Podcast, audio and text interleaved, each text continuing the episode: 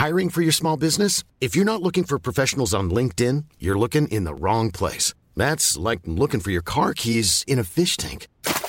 LinkedIn helps you hire professionals you can't find anywhere else, even those who aren't actively searching for a new job but might be open to the perfect role. In a given month, over 70% of LinkedIn users don't even visit other leading job sites. So start looking in the right place. With LinkedIn, you can hire professionals like a professional. Post your free job on linkedin.com slash people today. Millions of people have lost weight with personalized plans from Noom. Like Evan, who can't stand salads and still lost 50 pounds. Salads generally for most people are the easy button, right? For me, that wasn't an option. I never really was a salad guy. That's just not who I am. But Noom worked for me. Get your personalized plan today at Noom.com. Real Noom user compensated to provide their story. In four weeks, the typical Noom user can expect to lose one to two pounds per week. Individual results may vary.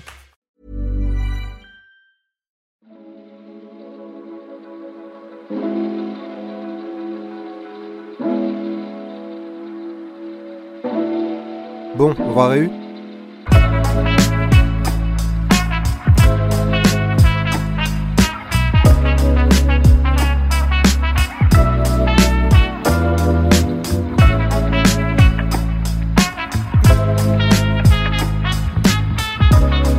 La réu. D'écran large! Et moi, justement, j'ai ce souvenir-là de La vie d'Adèle. Donc, moi, j'avais voulu, tu vois, découvrir La vie d'Adèle euh, 2013, je commençais à m'intéresser au cinéma. Mais évidemment, à mes parents, en plus, tout le monde euh, se monte le bourrichon sur le truc de ouais, 8 minutes de scène de sexe, machin. Donc, tu sais, le truc infernal. Donc, mes parents me disent jamais de la vie, tu vas voir La vie d'Adèle au cinéma. C'était une période où, comme le film avait vite tourné en festival, il était très vite disponible en téléchargement illégal. Donc, forcément, moi, je chope le film. Et ça a été le moment le plus gênant de ma life parce qu'en fait, non seulement je trouve la scène, comme beaucoup de gens, absolument interminable, mais du coup, je l'ai regardée sur mon ordi en scred quand mes parents étaient dans la maison, mais on avait vraiment l'ordi, tu vois, dans un petit KGB comme ça. Et en fait, il fallait que j'avais à moitié fermé la porte, mais en me disant, la scène était interminable et j'entendais ma mère qui était dans la pièce d'à côté et je me disais, Oula. il faut vraiment pas qu'elle rentre là maintenant. Mais t'avais les écouteurs ou c'était. euh, Non, j'avais les écouteurs Ouais, tu vois. Mais je me disais, si elle rentre maintenant et qu'elle voit l'image, limite sans le son, c'est encore clair. pire en fait, tu vois. Donc voilà, je me disais, ça c'est typiquement, tu vois, l'exemple de la scène ultra gênante, ça et, euh, et les amours imaginaires de Xavier Dolan, où je m'attendais pas du tout à la séquence de masturbation de- du personnage de Xavier Dolan, et je regardais évidemment le film avec ma maman dans le canapé, donc autant te dire que la scène a été particulièrement éprouvante à regarder, et c'était, je pense, c'est un des moments les plus longs, encore plus long que la séquence de la vie d'Adèle, qui pourtant est déjà interminable quand même. Et, en- et encore, tu nous as pas parlé de ton expérience nymphomaniaque.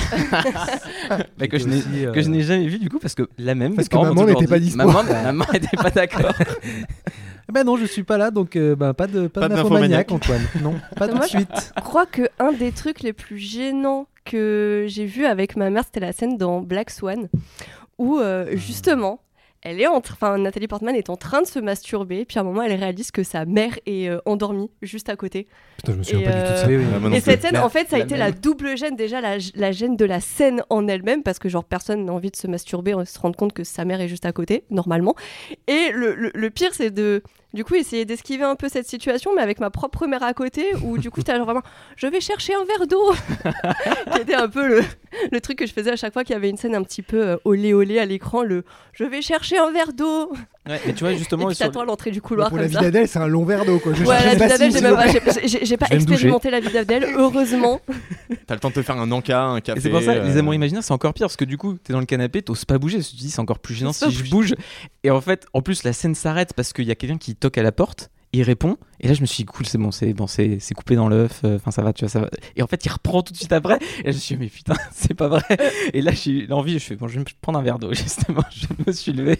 Je me suis je veux pas voir la fin de la scène c'est trop infernal Mais tu vois, l'inverse, dans Titanic, je sais que je l'avais vu euh, super jeune avec ma mère aussi, et j'avais pas vraiment compris euh, ce qu'il faisait dans, dans le fiacre. J'avais compris la scène où il l'a dessiné à poil, mais bon, euh, c'était une paire de nichons, euh, ça me fait ni chaud ni froid. Et euh, par contre, j'avais pas vraiment compris euh, ce qu'il faisait dans ce fiacre. Mais tu croyais qu'il faisait Et quoi du coup, je sais pas. Des dessins sur- avec la buée. Il faisait des dessins sur les non, vitres. euh, j'avais compris était- que c'était euh, des trucs de, de grands un peu, mais Bah, j'avais il, pas faisait, il se compris. faisait des bisous, quoi. J'avais pas compris que c'était du, du cul, quoi. et, euh, C'est joliment dit. Avec Et le du bruit et tout, quoi. Et, je- et du coup, je sais pas du tout euh, si ma mère à ce moment-là, elle était gênée parce que moi, je l'étais pas du tout parce que je comprenais pas vraiment. Et euh, on en a jamais vraiment reparlé après. Mais en tout cas, à ce moment-là, je suis pas allée chercher un verre d'eau et euh, j'ai regardé mais la ta scène. mère, par contre, y est allée. Non, mais je sais pas du tout elle si elle était gênée, si elle s'est dit oh là là, est-ce qu'il faut que je lui en parle, est-ce qu'il faut que j'explique. Je sais pas du tout. Je lui poserai la question. C'est vrai que je crois que Titanic fait aussi partie des rares scènes euh, osées, on va dire, que j'ai pu voir avec mes parents. Sinon, de- des films type euh, La vie d'Adèle, euh, Nymphomaniac, ce genre de trucs, ça c'est clairement, ouais, comme Antoine, genre je me suis calfeutré au fin fond de ma chambre tout seul en fait avec mon ordi. Nymphomaniac, il y a quand même un indice sur l'affiche, quoi. Non mais tu vois, Oui. non, mais, euh, tu- Alors que en fait bon, tu le sais, mais limite des fois ça apporte un truc supplémentaire. Je trouve le côté film interdit euh, que tu mettes un peu en secret dans ta chambre. Il y a un très truc. peur. Je euh, dire ça apporte un truc d'avoir ta maman à côté. Non, Lars von Trier a validé, je t'assure. Moi je sais que pareil, mes, mes parents étaient, euh, étaient tellement traumatisés par l'exorciste qu'ils voulaient pas que je le regarde. Et du coup, moi je l'ai un, un jour, un pote m'a filé le DVD et tu vois, je l'ai regardé pareil en secret un soir. Et là pour le coup, ça m'a limite plus terrifié que le film lui-même parce qu'il y avait aussi ce côté interdit, tu vois. Et je trouve que c'est limite bien plus stimulant quand tu regardes un film comme ça. Euh, alors après, c'est mieux quand c'est l'horreur, l'adrénaline, tu vois, voilà, c'est ça. Et, mais euh, pour la vie d'Adèle, je comprends la, la longueur de. La longueur ressentie par les gens parce que là c'est Intéressant que tu dis le, sexe et la violence du coup pour ne pas continuer la thérapie et revenir au vrai sujet. On avait dit que euh, on voulait refaire des portraits. On parle pas assez des artistes sur écran large. euh, on a déjà fait des portraits d'artistes, surtout des mecs, surtout des artistes américains. Euh, J'aimerais bien qu'on fasse des portraits sur des actrices, des productrices, de je sais pas, peu importe le rôle. Euh, on sait que sur le site, ce qui a le plus marché, c'est genre euh, no shit, Vin Diesel, 100 000 quand même. hein, on n'a jamais fait mieux. Mais les Tom Cruise, les euh, pff, les Ryan Reynolds, on les a tous écumés. Euh, du coup, si on devait partir sur euh, des actrices, peut-être en France, histoire de revenir euh, sur des trucs euh, plus proches de nous et moins hollywoodiens, Mhm. qu'est-ce qui serait le plus simple Sur qui on peut aller et qui pourrait attirer les gens, être intéressant pour nous? Je dirais que le plus simple, euh, la cartouche facile, ce serait d'aller sur Marion Cotillard. Non, pitié, non. Ah, non, non, en Euh, plus bon, là maintenant. c'est quand même euh, du lourd. Ouais, Alors déjà, c'est avec du une lourd. très grosse filmographie ou ou quelqu'un éventuellement de la trempe de Marion Cotillard qui a une carrière aussi internationale type Mélanie Laurent typiquement. Tout le monde s'en fout. Ou- Ouais. Allez, direct Ouais, c'est dur, c'est dur, mais. euh, D'accord. c'est sûr pour faux. Mélanie Laurent, mais euh, un peu juste. C'est vrai qu'elle est tout aussi détestée. Ok. eh Sinon, ben, euh, le dernier trio de la, des femmes détestées en France, c'est Léa Ouais. Seydoux, l'évidence. la grande trinité. Ah, ouais. Ah, Ah oui. bah ouais, mais Léa Seydoux, euh, c'est.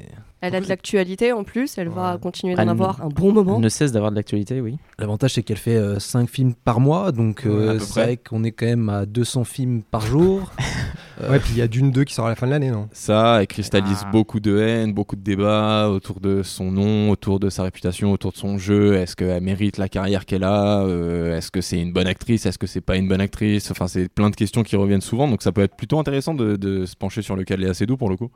Ok, donc plus Seydoux que Cotillard pour le PTSD de Antoine et Astérix. Yes.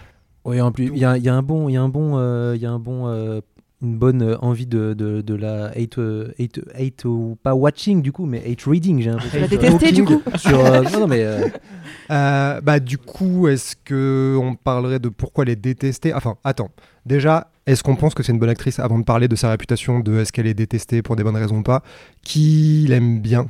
Qui pense que c'est une bonne actrice Qui pense que c'est pas une bonne actrice en fait Hmm. Pas moi. Personne. Ouais, non, pas moi. Personne moi dans l'extrême. non. Ok. Non. Et si et quand je vous dis Léa Seydoux, c'est quel film qui vous vient en tête Les Bah, premiers, les plus chocs. D'abord la vie d'Adèle, évidemment. Je pense que c'est quand Ouais, même. la vie façon, d'Adèle. c'est- La vie d'Adèle, c'est c'est un peu une évidence parce que ben, euh, c'est un peu le film où elle s'est mise à nu, hein, tout simplement. Allez, merci, Alexandre. Allez, merci. Il mais, fera les euh, légendes des photos dans l'article. Bah non, ça va être pire. On a le droit de mettre quelle photo dans l'article De toute façon, c'est moi qui relis, donc c'est moi qui, euh, qui changerai les légendes euh, en mon bon vouloir. C'est vrai. C'est toi qui as relu le titre de l'article. Ah non, c'était pas toi, c'était. Mathieu. Le Non, c'était pas John moi. Aix, ouais. C'était pas moi, c'était pas moi. Moi, j'ai Il a esquivé ça. j'ai- j'ai esquivé ce- cette chose. Bon, du coup, ouais, la vie Bref, d'Adèle, du coup, la vie d'Adèle, euh, ouais, moi je pense, euh, moi je pense à beaucoup à Juste la fin du monde, mais parce que j'adore ce film Ouais. et sûr, à, et à The Lobster parce que Ah ouais, The Lobster. parce Ouais. qu'elle a un petit rôle qui est qui est secondaire, un peu comme la plupart de ses rôles d'ailleurs, mais euh, qui, euh, qui qui est marquant parce qu'il il marque un vrai tournant par ailleurs dans le film. Donc euh, moi je, je trouve qu'elle qu'elle a réussi à capter quelque chose à ce moment-là. Et c'est quoi les premiers films que vous avez vus avec elle? C'était la, la vie d'Adèle? D'Adèle? Vous êtes si jeune que ça? Ben moi pour le coup justement je l'ai découvert bien après. Ça a été seulement bah, quand je me suis intéressé véritablement à la carrière de Léa Seydoux. Sinon ben moi quand on parle de Léa Seydoux la première chose que ça m'évoque c'est d'abord les films français type Les Adieux à la Reine Journal d'une femme de chambre et ensuite sinon c'est tout de suite les gros blockbusters type Mission Impossible Robin des Bois euh, et là surtout récemment là on dit Léa Seydoux la première chose à laquelle je pense c'est immédiatement bah, les, deux derniers James Bond et Les Crimes du futur pour moi c'est les deux films vraiment qui euh, qui font qu'ils bah, l'ont placé sur le devant de la scène euh, définitivement quoi. Ouais, bah un peu pareil, hein, moi la vie d'Adèle. Après je pense aussi que j'ai dû j'avais rattrapé Mission Impossible 4 après sa sortie mais peu de temps après donc ça devait vaguement être euh, à la même période. Et moi le film où même tout le casting en général a été très important pour moi, ça a été Saint-Laurent parce que non seulement pour moi c'est un des plus grands films français de- des années 2010 et tout le casting dedans est absolument mortel et y compris elle. Euh, et là, justement, ça fait aussi que beaucoup de gens de ce casting-là, je me suis mis à les suivre un peu plus assidûment après au niveau de leur carrière. Alors que moi, je crois que j'ai vu Inglorious Bastards avant La vie d'Adèle. Ouais, moi je suis Et, euh, et du coup, euh, en fait, je crois que. Rôle je- marquant. Mais je en fait, mais c'est ça. En fait, je ne l'avais même pas. En fait, euh, il y, il y avait que Denis Ménochet à l'époque où je ne savais Ouais. même pas que cet homme euh, formidable s'appelait Denis Ménochet et je l'avais genre pas du tout capté. Et après, plus tard, euh, j'ai vu La vie d'Adèle. Je l'ai vu euh, vraiment sur le tard, La vie d'Adèle. Et c'est après que j'ai capté le- la relation. Et après, je me suis dit, mais cette dame, elle est partout en fait, dans plein de films que j'ai pas vus, mais elle est partout quand même. Et parce que dans Inglourious Bastards, elle joue. Il y a fille. Trois joue sœurs, une c'est des ça filles, elle joue Ouais. une, non, elle joue une des filles de, de La. Padite. Mais du coup, il y a, il y a deux autres meufs Il y à a- côté, non? Il y en a combien qui sont euh, silencieuses il y a Alors, pas- il y a pas, Il y en a euh, trois ou quatre, je crois. il me semble qu'il y en a trois. Ouais, moi aussi j'en ai trois. Elle a hein. une réplique, je crois que c'est euh, Christophe Valls qui lui euh, fait un bisou sur la main et Alors non, elle a, elle a pas de réplique. Ça, effectivement, il y a Christophe Vaz qui débarque, qui dit oui, euh, la réputation euh, dans le village euh, à propos de votre beauté était tout à fait fondée. Euh, normalement, elle devait avoir une réplique, mais qui a été coupée au montage. Justement, elle était un peu dégoûtée et c'était la seule réplique qu'elle devait avoir de toute la scène. Mais par contre, des trois filles euh, qui apparaissent ben, dans cette scène euh, d'in- d'introduction d'Inglourious Basterds, c'est clairement celle ben, dont tu retiens immédiatement le visage et, et qui, qui te laisse une impression marquante, quoi. Ah oui, du coup, c'est pour ça en fait. C'est gros plan en fait. Elle a un rôle bonus, ouais. Mais Inglorious Bastard, c'était son premier film euh, à l'international, non? Son premier film Euh, américain. Bon, après, est-ce qu'on peut vraiment parler d'un film à la- Enfin, oui, on peut parler d'un film à l'international, mais après, c'est un film qui est une coprode un peu partout en Europe Ouais. aussi. Ouais, donc, bien euh, sûr. Mais je sais pas si Robin des Bois c'était tourné avant ou après? Après. Après? Je Bon, sais bah, pas tout. celui-là alors. Enfin, c'est sorti après en tout cas. Après, euh, c'est tellement un petit rôle dans Basterds. Oui, oui. Ouais. c'est- Enfin, oui, Bah, elle ce est qui dedans, est- mais ce qui est sûr, c'est qu'elle a dû passer le casting pour jouer le rôle de Mélanie Laurent et ne pas l'avoir, non? J'imagine si elle a le rôle de la sœur. euh. Ah, peut-être, ouais. Et ça aurait été un tel meilleur choix de casting d'avoir Léa Seydoux en Shoshana, c'est ça, non? Oui. Ah, Ça aurait été tellement mieux, quoi. Une actrice qui joue bien, quoi. Moi, moi, j'aime bien, euh, moi j'aime bien Oh. Mélanie Laurent dans Ouais, Inglourious mais dans Basterds, celui-là, mais, non. euh, Si, dans Inglourious Bon, on Basterds, fera- bien. Bref. Donc peut-être qu'on fera un sujet de. Non, mais Mélanie hate Laurent, pas tout de suite. On est, on est dans Léa Enfin, c'est pas hate, mais des rôles où je trouve On qu'elle est est dans pas les assez doux. Donc, De paraphraser. On parle de Léa Seydoux. Est-ce qu'il y a d'autres films importants? On a parlé d'émissions Impossibles, c'est sûr. Euh, elle a joué dans Woody Allen, dans le Woody Allen Minuit à Paris aussi, qui était un, un très grand rôle. Bah, ce qui est marrant parce Oh que là. du coup elle est elle, elle joue la troisième femme qui croise euh, la vie d'Owen Wilson et pour le coup c'est intéressant parce que du coup la deuxième femme dans le passé c'est Marion Cotillard donc là ça marque à tout jamais le parallèle qu'il y a entre les deux et au final bon bah Owen Wilson finit a priori avec elle à la fin du film et ce qui est marrant c'est qu'elle a finalement très très peu de répliques contrairement à, aux deux autres actrices qu'il y a avant Euh, j'ai oublié le nom de la femme américaine de Rachel McAdams. McAdams. Ouais. bien évidemment. Euh, et en fait, elle, elle a très très peu de répliques. Et pour le coup, je trouve que ça reflète un truc, surtout selon la légende, comme quoi Woody Allen l'aurait casté avec, euh, en ayant vu juste une photo d'elle euh, quelque part. C'est que le peu de répliques qu'elle a euh, montre à quel point c'est vraiment euh, par, je dirais, enfin vraiment son corps, mais j'entends pas sexualiser, mais vraiment par l'espèce de rayonnement qu'elle a. Euh, dans sa manière, dans sa gestuelle, dans, euh, dans son visage, qui fait vraiment qu'elle elle apporte un truc assez fort dans cette scène-là et dans un truc vraiment très très romantique comme le veut Woody Allen euh, sur sa vision de Paris. Bah, de toute façon, Léa Seydoux, elle a quand même ce jeu très romantique de base où elle peut jouer une personne très contemplative, clairement la personne dont on déchiffre les émotions sur le visage. Et euh, même si elle a un petit peu ce côté euh, femme froide et assez rêche, elle sait jouer les personnages très passionnés. Alors c'est une passion qui s'exprime pas forcément euh, dans l'outrance, mais une passion un peu intériorisée. Et je trouve que c'est en général ce qui, ce qui marche bien quand on lui écrit des personnages qui collent à ça. Elle a un peu du mal à s'en écarter, mais jouer les meufs avec un air très détaché, clope au bec comme ça, je trouve que c'est cliché, mais elle le tient très bien. Et en plus, moi, je trouve que c'est un peu facile quand les gens disent euh, elle sourit pas, elle est monolithique. Quand tu vois, dans la vie d'Adèle, elle est pas du tout monolithique. Au Mm. contraire, contrairement à Adèle, elle représente euh, la, la fille qui est libérée, qui se sent bien, elle va l'accoster dans le bar, elle est hyper naturelle, elle lui sourit, elle lui fait des blagues, elle est espiègle, enfin elle est vraiment pas, c'est pas du tout un bloc de glace quoi. Non, mais il y a quelque chose de toute façon chez cette actrice qui est hyper intéressant, c'est qu'elle est capable de, de jongler très vite, mais dans ses rôles, dans, dans deux états d'esprit. Là, je pense à l'histoire de ma femme où elle est, euh, elle est à la fois, enfin, je sais pas si vous l'avez vu, mais en gros, euh, elle joue. euh, en gros, c'est l'histoire d'un marin qui rentre dans un bar un jour et euh, bon, ça commence comme une, blague, C'est mais c'est pas du tout une blague. Et euh, c'est l'histoire d'un marin qui, a- qui, qui fait un pari avec un ami il est dans un bar et il dit la première femme qui va rentrer dans, dans le bar, euh, bah, je vais l'épouser. Et en fait, là, bah, il a de la chance, c'est Léa Seydoux à qui rentre. Donc euh, c'est quand même pas mal.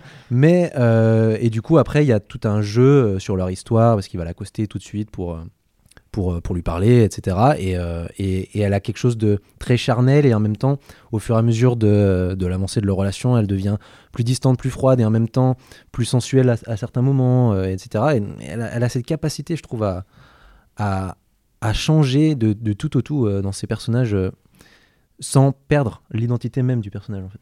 Moi, il y a un truc que j'ai noté dans ces derniers films, en voyant Tromperie et Un beau matin, qui sont donc sortis ces deux, trois dernières années.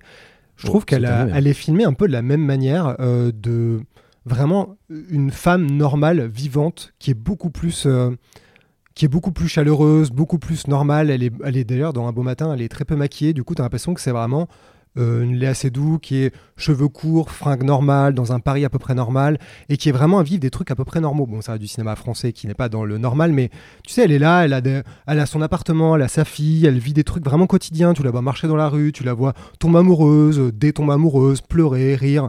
Il y a un truc hyper vivant, je trouve. Alors que pendant une longue période, elle était vraiment dans quelque chose d'un peu figé, dans une espèce de forme de poupée. Et peut-être quand elle avait encore ses cheveux longs d'ailleurs, peut-être que c'est amusant que ce soit la période où elle les a coupés, qu'il y a un truc qui a un peu changé. Je trouve qu'entre les deux James Bond, tu sens aussi qu'il y a un, moment où peut-être les gens savaient pas trop quoi en faire. Il a filmé un peu comme euh, la rose de euh, la belle, euh, la belle la bête sous une cloche.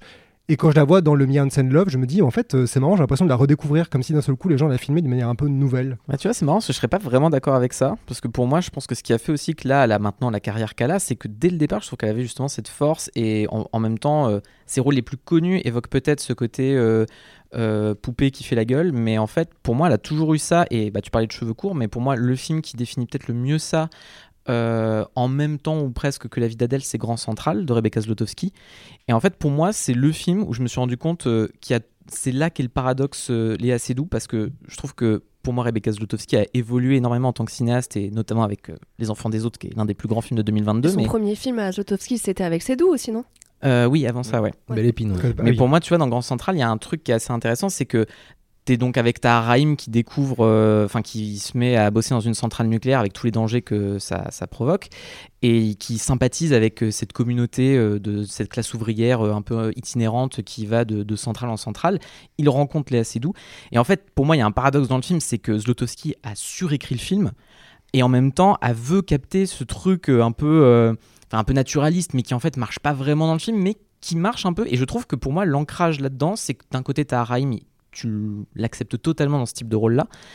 Et mais Léa Seydoux aussi. Alors pour moi, il y a la séquence où tu la découvres dans le film, c'est improbable dans l'écriture parce qu'en fait, du coup, c'est Taharaim qui demande à un euh, euh, c'est quoi la dose, donc le, moment où tu te prends euh, une décharge de, radiation et qu'est-ce que tu fais face à ça.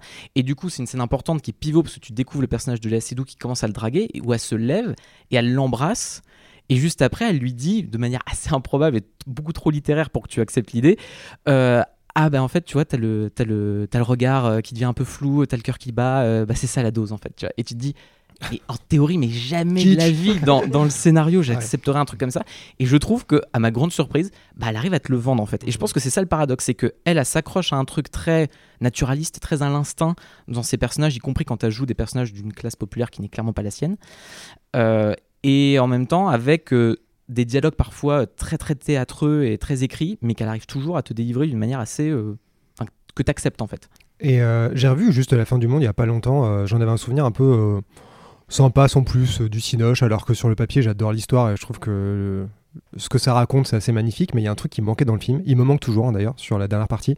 Mais, euh, mais il est assez doux comme les autres, même si Cotillard, un personnage que je trouve assez magnifique, euh, encore plus que les autres. Mais euh, elle est assez doux. Elle, elle, a vraiment pas énormément de scènes et à chaque fois, que ce soit la scène en apparence simple dans la chambre où euh, tu la vois se changer, se démaquiller, être dans un état de fébrilité hallucinant. Et euh, où cette scène où elle est à deux doigts de suffoquer, t'as l'impression qu'elle a plus d'air quand elle lui dit mais tu vas partir, tu vas partir, et l'impression qu'elle s'étouffe avec sa propre voix. euh, c'est assez bluffant et je trouve que c'est compliqué de ne pas voir qu'il y a un truc, peu importe ce que on peut ne pas aimer, mais il y a un truc qui se passe, quoi, une étincelle que tu peux soit détester, soit trouver, je sais pas, euh, qui te brise le cœur, quoi.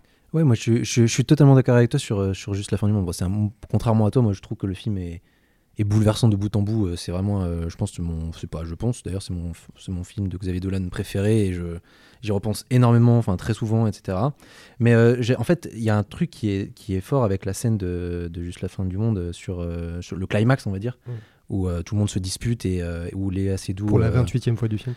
pour la 28e fois peut-être, et même, pour, euh, même depuis toujours, en fait, cette famille, elle se dispute depuis toujours, mais c'est ce qui fait aussi sa, sa singularité et, et le- et le fait qu'ils s'aiment tous, euh, d'une certaine manière, on va dire. Mais, euh, mais euh, ce qui est beau, je trouve, c'est euh, enfin c'est ce qu'elle racontait en interview, c'est que en gros, toute cette scène, ils l'ont refaite plusieurs fois, et Xavier Dolan, en gros, il l'a fait en filmant chacun, enfin chaque personnage, chacun son tour, donc chaque acteur, chacun son tour, et donc la dernière à avoir été filmée, c'est Léa Seydoux.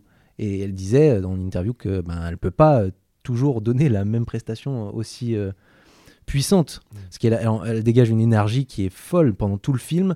Et à la fin, elle a une énergie, mais en même temps, cette énergie de, de désespoir, de, de, de cri, où elle pleure en même temps. Et, et elle est complètement perdue. Et elle a une fragilité, une vulnérabilité en même temps euh, qui, qui sont bouleversants pour moi. Et en gros, ce qu'elle racontait, c'est qu'à ce moment-là, quand elle se jette dans, euh, dans cette. euh, dans cette diatribe finale où elle, elle crie sur son frère, où elle essaye de comprendre pourquoi il veut s'en aller, elle donne tout et en fait elle se lâche littéralement par rapport à tout ce qu'elle a dû garder quand les autres euh, bah, tournaient la scène et qu'elle, elle pouvait pas justement pas s'exprimer parce que si elle donne tout avant qu'elle soit filmée, ben, elle Ouais, elle c'est n'aura ouais. probablement pas l'énergie pour donner euh, ce qu'elle a au fond d'elle-même. Et il y a souvent ça euh, chez elle, je trouve, qui, qui revient régulièrement dans sa voix, qui, qui, qui d'un coup casse un peu et, et tout de suite lui donne, lui donne quelque chose de Ouais, qui fragile. et donc, euh, qui. Ouais, tu- on ouais, sent, ouais. ouais. Ouais, c'est vrai que Alex, je suis d'accord avec toi, mais moi, c'était pas forcément dans euh, juste la fin du monde, c'était plutôt dans euh, Les Adieux à la Reine, où euh, je trouvais que c'était vraiment un rôle qui était parfait pour elle, parce qu'elle sait très bien jouer ces personnages un peu ambivalents, euh, très très froid euh, d'apparence mais qui intériorise énormément. Et dans tout le film c'est ça où c'est un personnage vraiment insondable. Et c'est voilà vraiment les personnages qu'on a du mal à cerner qui, qui, évoluent un peu entre différentes facettes que je trouve qu'elle incarne très bien. Et à la fin euh, à la fin quand elle se retrouve devant euh, la Marie-Antoinette de, de Jane Kruger euh, là j'ai l'impression qu'elle vraiment elle tout elle lâche tout mais tout par le regard et euh, la, puissance de son regard à ce moment-là, juste après que je, la voix un petit peu chevrotante, euh, qu'elle est gueulée et tout ça, elle a aussi une intensité dans le regard que je trouve assez dingue. Et euh, de, en tout cas, son regard dans ce film au moment où elle est humiliée en fait par Marie-Antoinette et par Diane Kruger, où en fait elle se fait déshabiller parce qu'elle est prise pour une moins que rien. Je l'ai trouvée vraiment très très puissante. Ouais, moi c'est moi c'est en découvrant en fait, c'est en redécouvrant, enfin en découvrant l'enfant d'en haut de Ursula Mayer. Ah, C'est un, fi- un petit film euh, su- franco-suisse, je crois. Moi, je l'ai vu, mais je me Avec, souviens pas. euh, Est-ce bon avec- signe Bah, non, mais en fait c'est un, un joli film où en gros tu as un, un jeune euh, un, un jeune adolescent qui euh, vole des affaires dans les dans les stations de ski pour euh, donc c'est l'enfant d'en haut quoi. Il monte dans la station de ski pour voler des, des skis, pour voler des casques, pour voler des, des gants, récupérer de la nourriture aussi dans les sacs des gens, etc. Parce qu'en fait ben, il, il a rien pour se nourrir avec sa sœur Léa Seydoux et en fait c'est pas sa sœur c'est sa mère et donc à un moment donné elle, elle sort avec Ouais, twist, voilà. c'est- oui, en fait, c'est plus ou moins un plot twist, mais en, en gros, en fait, elle cache le fait que ça soit euh, son, son fils parce que euh, ce- parce qu'en fait, elle est pas très âgée. Lui, Ouais. bah, du coup, il est plutôt âgé, il est déjà adolescent, etc. Et, euh, et donc, euh, enfin, plutôt âgé, il doit avoir une 12-13 ans. Et, euh, et du coup, elle, elle sort avec quelqu'un, sauf qu'elle lui a pas dit que c'était son fils. Et donc, c'est le fils en question qui euh, le dit dans la voiture à un moment donné à, à- à ce mec euh, bah, en fait, je suis son fils, quoi. C'est, euh, elle te ment. Et, Surprise. etc. Et elle dit, mais non, il dit de la merde, etc. Et c'est à ce moment-là que je trouve qu'elle a une capacité. En fait, elle est, elle est pas joyeuse dans la vie. On sent qu'elle n'a a pas de boulot. Enfin, voilà quoi. Mais d'un coup, il y a tout son monde qui s'écroule. Et en fait, vraiment, son personnage s'écroule littéralement. Alors que. euh, bah, il- on découvre que bah, c'est son fils, le personnage du mec découvre que c'est son fils, et donc elle, elle, elle tressaille, elle a l'impression que tout s'écroule autour d'elle. Il y a ce déraillement dans la voix, il y a, un rythme différent dans la diction et il y a aussi ce que j'aime beaucoup plus que son regard ou sa gestuelle personnellement dans son jeu, c'est euh, sa respiration qui tout de suite euh, bascule et il a un, un souffle, tu sens comme si tu avais un sifflement dans, sa respiration qui tout de suite vient créer quelque chose. Et de toute façon, c'est ce qu'elle-même dit en pas mal en interview par rapport à ce que tu disais sur juste la fin du monde, c'est ce besoin de la retenue jusqu'au moment où tu peux plus et tu lâches en fait. Et pour le coup, je trouve que c'est souvent, on peut trouver des fois ça vulgaire dans le cinéma quand justement tu as l'acteur qui sort les larmes et la morve et tout ça. Et c'est d'ailleurs notamment un truc qu'on a beaucoup dit de la vie d'Adèle. Mais en fait, dans la vie d'Adèle, c'est aussi ça qui fait que c'est si fort parce que tu as tellement de scènes un peu, disons, normales de leur quotidien, euh, où d'ailleurs c'est vraiment les corps des deux actrices qui, qui prennent les, les devants. Et quand tout explose et quand leur monde explose et, et leur relation explose, mais la, présence qu'elle donne à ce moment-là et la façon qu'a Keshish de le capter, pour le coup, c'est intestable. Enfin, le truc est d'une puissance folle. Bah, c'est ce que je trouve, moi, de, faisait de sa James Bond girl, qui n'est plus une James Bond girl, euh, à la fin de Mourir peut attendre, euh, vraiment fascinant. Euh, la, la fragilité du personnage, bah, parce que il s'est passé, tout le monde a vu euh, James Bond. là. Ouais, Ouais, spoiler, voilà. Bah, oui. Oui, oui. Et que je trouvais justement qui, qui faisait que cette James Bond était euh, cette James Bond girl qui n'en est pas une, donc on va arrêter de l'appeler James Bond girl, mais qui était vraiment euh, puissant et très intéressant par rapport au traitement des autres femmes qu'il y a pu avoir dans la franchise. Le fait qu'on termine sur elle en pleurs, qui, qui a cette voix complètement cassée, qui peut plus rien dire à part sangloter. Et à ce moment-là, c'est pas du tout grotesque. On est vraiment dans la pure émotion, on est dans l'empathie. Et euh, le fait qu'elle arrive à susciter aussi autant d'empathie de l'autre côté de l'écran, je trouve ça vraiment fort aussi. Moi, c'est ça que j'ai bien aimé dans Mourir peut attendre, c'est que j'aime pas trop Spectre pour plein de raisons, mais je trouve que son personnage, il est assez nul parce que parce qu'il est nul déjà, enfin il est, il est écrit euh, mal, je trouve, il est pas très intéressant. Mais surtout, je trouve qu'elle est pas bien utilisée. C'est comme s'ils savaient pas comment la diriger. Alors que dans Mourir peut attendre, j'ai l'impression qu'ils ont assumé, par exemple, qu'à la fin, quand cette actrice est mal et pleure, c'est dans un murmure. Et c'est comme s'ils s'étaient dit, ok, l'actrice c'est Léa Seydoux, comment le personnage peut être adapté à l'actrice et qui elle est, ce qu'elle dégage et sa voix et son corps? Et dans Spectre, j'ai l'impression qu'ils ont casté une actrice et qu'ils ont essayé de forcer un rôle dedans. Et je trouve que ça ne marche jamais. Et du coup, la première rencontre avec James Bond dans le bureau, ça dégage pas grand chose. Bon, après, elle-même dit qu'elle était super stressée pour ce truc-là, mais je trouve que dans Mourir peut attendre, c'est vraiment un bon exemple de ok, on prend comment est l'actrice, mais c'est elle, ça pourrait être une autre. Qu'est-ce qu'on en fait d'intéressant? Et donc ça donne cette scène de pleurs dans un murmure, dans un blockbuster où tout explose, où euh, c'est juste la fin totale de cette idée de la franchise de ce personnage. Et ça se passe dans des murmures, dans des chuchotements, ce qui est pas du tout ce que euh, quelqu'un ferait avec une autre actrice, je pense. Ça que je trouve vachement mais je intéressant. te dirais que ce qui est pas mal, c'est que le risque, et surtout là, pour le coup, la prouesse qu'elle a, a pu donner avec euh, ce personnage-là, c'est quand même de passer après, surtout Eva Green, qui est pour beaucoup l'une des meilleures, si ce n'est la meilleure James Bond girl de l'histoire. Tu veux dire après Olga Kurilenko, que personne n'a oublié. Donc passer après euh, dans le, sillon Daniel Craig euh, avec euh, son personnage, c'était compliqué. Et finalement, je trouve que c'est juste que elle, a sur deux films l'arc qu'a Eva Green sur Casino Royale, qui est en fait de dire, elle est effectivement très froide au début avec lui, et bah cette scène là dans son bureau avec la neige tout autour le reflète parfaitement. Et pour le coup, je la trouve assez bien castée pour un truc comme ça. Et puis que petit à petit, tu as cette, euh, cette fragilité, mais qui en fait est autant la sienne que celle de James Bond qui se tisse au fur et à mesure du film. Et c'est juste que bah ils ont eu deux films pour vraiment pousser ça très très loin. Après, on peut adhérer ou pas, tu Ouais, vois. Parce que regarde la première rencontre Eva Green, Daniel Craig dans le train dans Casino Royale, elle est géniale, elle est super bien Euh, écrite, c'est quoi elle déjà? est drôle. Elle arrive elle dit I'm the money. Et il the dit money. every penny of it. Et en fait, euh, ils font un échange où en fait elle arrive pour lui donner la thune en disant on m'a envoyé pour vous donner la thune. Vous vous rendez compte que euh, si vous perdez cet argent, vous allez nourrir le terrorisme. Vous allez, vous- grâce à nous. Et en fait, elle le teste beaucoup et il y a un échange vraiment un duel Ouais. où il essaie de la mettre à mal et elle dit ok très bien on va jouer et elle le démonte. Ok, Et donc fait, rapport de force inversé. mais euh, extrêmement bien écrit. Et Eva Green est parfaite pour ça, puisque c'est exactement ce qu'elle dégage. Elle a un truc un peu carnassier, elle a été utilisée et filmée comme ça pendant très longtemps, euh, la pauvre, hein, jusqu'à... On par- C'est pas le sujet, on fera un truc Eva Green à un autre moment. Mais, euh, et je trouve que Léa Seydoux ne dégage pas du tout ça. Et c'est ni une qualité ni un défaut, tu vois, c'est juste elle dégage un truc différent. Et cette scène dans le bureau de Spectre, je trouve qu'elle marche pas parce que elle est sous-écrite et qu'il y a beaucoup moins d'enjeux, c'est beaucoup moins excitant. Et puis bah, justement, tu l'as vu avec Eva Green, du coup, moi je me dis... un peu Ouais. redite quoi. Mais du coup, je trouve que tu vois, dans Spectre, il y a en plus, il y a une utilisation parfois limite d'ailleurs un peu comique dans la façon de détourner un peu la James Bond Girl. Moi, j'avoue que la scène est perfectible, mais je la trouve assez bien pensée quand ils se battent dans le train avec Dave Bautista, que ça se passe super mal et que juste après, ils sont tous les deux parce que même James Bond a galéré face à Dave Bautista et qui sont tous les deux contre le, le, le- le bout du wagon et qui ils, ils allaitent comme ça parce qu'ils savent pas, enfin ils sont, ouais, ils sont dans le mal quoi. Et c'est qu'est-ce qu'on fait maintenant? Et puis cut et tout de suite ils se mettent à faire l'amour. Et il y a un truc tellement décalé. tu m'étonnes que j'aime pas ce film. Il y a un truc. Ah bah là, t'es vraiment sur du retour de James Bond Ouais. beaucoup plus old school, c'est sûr. Mais euh, ça, je trouve que ça marche parce qu'à ce moment-là, justement, ça joue autant de, voilà, de cette fragilité, mais qui partage en fait, qui est pas juste le mec est ultra Mhm. puissant et la meuf est en détresse. Et comme ils partagent tous les deux cette sensibilité-là, je trouve Ils que font ça sans en ça, baisant, en fait, voilà. ils font ça en baisant. mais sans ça, je pense que je sais pas si Mourir peut attendre aurait pu autant rebondir là-dessus euh, par la suite. Tu veux dire que Mourir peut attendre et Laissez doux sont bien parce que celui d'avant était vraiment pas bien? Et moi, j'aime bien Spectre en fait. hein. Moi, je, je défendrais Spectre euh, corps Ah, et Je âme. déteste pas Spike. Mais bon, c'est pas le sujet. On parle pas de James Bond. Et là, je, uniquement. je vais rejoindre Antoine. Moi, pour le coup, je trouve que, bah, comme il le dit, l'évolution. En fait, Spectre a permis effectivement cette évolution que Mourir peut attendre à amener volontairement ou involontairement. Je pense que c'était clairement volontairement après effectivement ce traitement euh, de son personnage dans Spectre, de ma... enfin, le per- personnage de Madeleine qui était Madeleine, Madeleine c'est ça. J'avais oublié son nom. J'adore les noms des James Bond girls. Putain, Swan, ouais, ça me tue.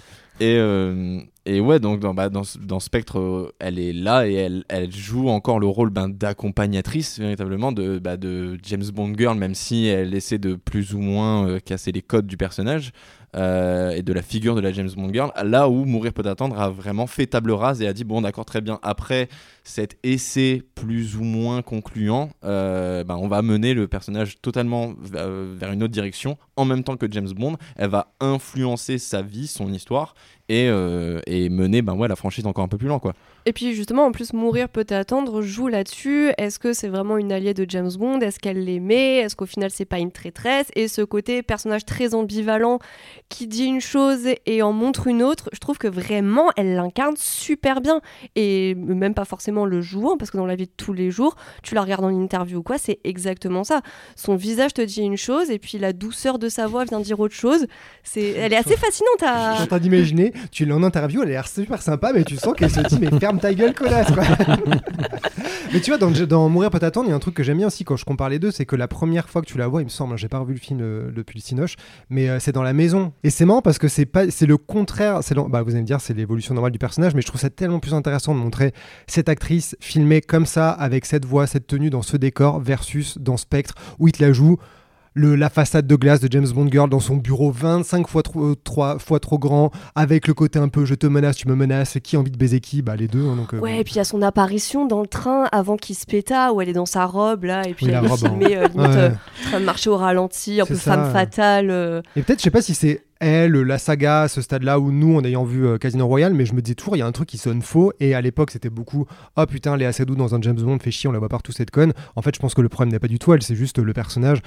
À un moment, il incarne un truc de James Bond qui est en train de disparaître et qu'ils ont quasiment fait marche arrière par rapport à Eva Green. C'est compliqué de passer après et de refaire des James Bond girls. D'ailleurs, Olga Kurylenko n'est pas une James Bond girl classique. Je la trouve qu'elle fait très bien le job dans un film mauvais, Mm. mais du coup, elle incarne une autre version qui n'est plus déjà celle du passé. Bah, de toute façon, c'est tout le problème de. Moi, c'est aussi pour ça que j'ai beaucoup de sympathie pour Spectre, parce que tu sens que Skyfall a tellement été euh, le point de non-retour de surpsychanalysation de James Bond que, en fait, après, fallait. la James euh, Bond girl de Skyfall, et Marlowe, mais ça, pour quel c'est très raté. désastre. J'adore Skyfall, mais à vouloir absolument re- faire rentrer le rond dans le carré par rapport à ce que Ouais. James Bond représente, notamment dans son rapport à la masculinité, euh, Skyfall, c'est un peu le bordel là-dessus, tu vois. Ah j'aime beaucoup le film. raté. hein. Et c'est pour ça que Spectre, tu sens que il a un peu, Ouais, ouais. il a un peu lâché les trucs, quoi. Il s'est dit, oh, bon bah vas-y, on met Dave Bautista, il y a Monica Bellucci, euh, La grosse explosion ken dans possible. tous les- ouais, voilà, la grosse, la grosse explosion, il se fait piéger ouais. par le mec La qui a le grosse chat comme explosion avant. de l'histoire du Ouais, cinéma voilà, en vois. direct. Vous avez vu le making of sur YouTube? Et puis pour le coup, ce qui moi je trouvais très raté par rapport à l'évolution de Léa Seydoux dans le film, c'est de la, pour le coup de la retransformer quand même en demoiselle en détresse sur la dernière partie où c'est lui qui doit faire le jeu de piste de Blofeld pour la retrouver alors qu'elle a une bombe attachée à elle quoi. Tu fais. Ouais, ça, c'est- je pense que c'est le gros défaut du scénario qu'à un moment tu sais, tu vois qu'ils savent plus trop comment Voilà. faire Et le avancer les troisième pions, acte, euh, le ouais. spectre est clairement ce qui pour Et moi y a le- le plus raté dans le film, mais il y a en fait, je trouve qu'il y a quand même des trucs qui, voilà, Ouais. qui marchent bien là-dedans, et même là, je trouve qu'il y a des sursauts que, bah, en fait, notamment sur la James Bond Girl, t'as pas dans Skyfall. En Mm. fait. Bon, le sujet n'est pas James Bond. Euh, on Il y a des trucs où alors on trouve tous qu'elle joue mal, parce que en gros les gens détestent Léa Seydoux, mais c'est pas forcément que par rapport à elle. Si on parle que de son talent, est-ce qu'il y a des films où elle joue mal? Bah, moi, justement, c'est ce que j'allais dire avant. En vrai, il y a des films dans lesquels elle joue que je n'aime pas. Euh, mais j'ai jamais véritablement de problème avec elle. Ou alors, je me dis forcément, c'est une mauvaise direction. En fait, par Ouais. exemple, genre dans La Belle et la Bête, je trouve qu'elle ne colle pas du tout euh, au personnage de, de la Belle, ce qui est en plus dommage parce que euh, c'est toi qui me disais, Arnold, qu'elle était passionnée justement par. euh, Absolument, elle a Ouais. déjà dit plusieurs fois qu'elle était très très fan de, de- du film de Cocteau, qu'elle le regardait énormément quand elle était enfant en fait, et que ben elle, elle- j'imagine que évidemment le film de Cocteau l'a influencé en fait dans son interprétation et euh, Mais pourquoi tu dis qu'elle ressemble pas à la belle? Elle est censée ressembler à quoi? Non, mais c'est- c'est c'est vraiment dans ce côté euh, très naïf, juvénile, qu'elle Mm. essaie de se donner. et Tu sens Ah, que c'est pas, pas. naturel. Genre, Mm. c'est cette douceur euh, qui reste vraiment à chaque fois sur le même plan. Je trouve que ça ne fonctionne pas. En fait, ça en fait une, une princesse insipide et chiante comme la mort. Parfaite pour ce film de merde. Bah, non, mais c'est mais c'est un peu ce qui ressort de, de ce qu'on dit, c'est qu'elle est forte dans l'am- l'ambivalence et pas dans quelque chose de très constant, en fait. Tout à fait. Et, euh, et, euh, je suis tout à fait d'accord avec, euh, avec Déborah. Moi aussi, La Belle et la Bête, c'est un des rares films où, enfin, comme, euh, comme Déborah, euh, je, même si je n'aime pas certains films, je considère que Léa Seydoux joue relativement bien dedans, euh, quel qu'il soit. Euh, mais par contre, dans La Belle et la Bête, bah, j'ai pas accroché non plus. J'aime pas le film. Elle, je la trouve. Ben, Inconsistante. inconsistante, voilà, Mmh. c'est le terme. Et euh, surtout, ben, cette chaleur, comme tu dis, qu'elle essaie de dégager, en fait, elle paraît factice, elle paraît vraiment fausse. Et, euh, et on sent que ben, elle se force véritablement à, à jouer la belle, là où normalement ça devrait venir euh, naturellement. Et après, ben, sinon, l'autre exemple qui me viendra en tête, ce serait France, que j'ai Mmh. pas aimé non plus.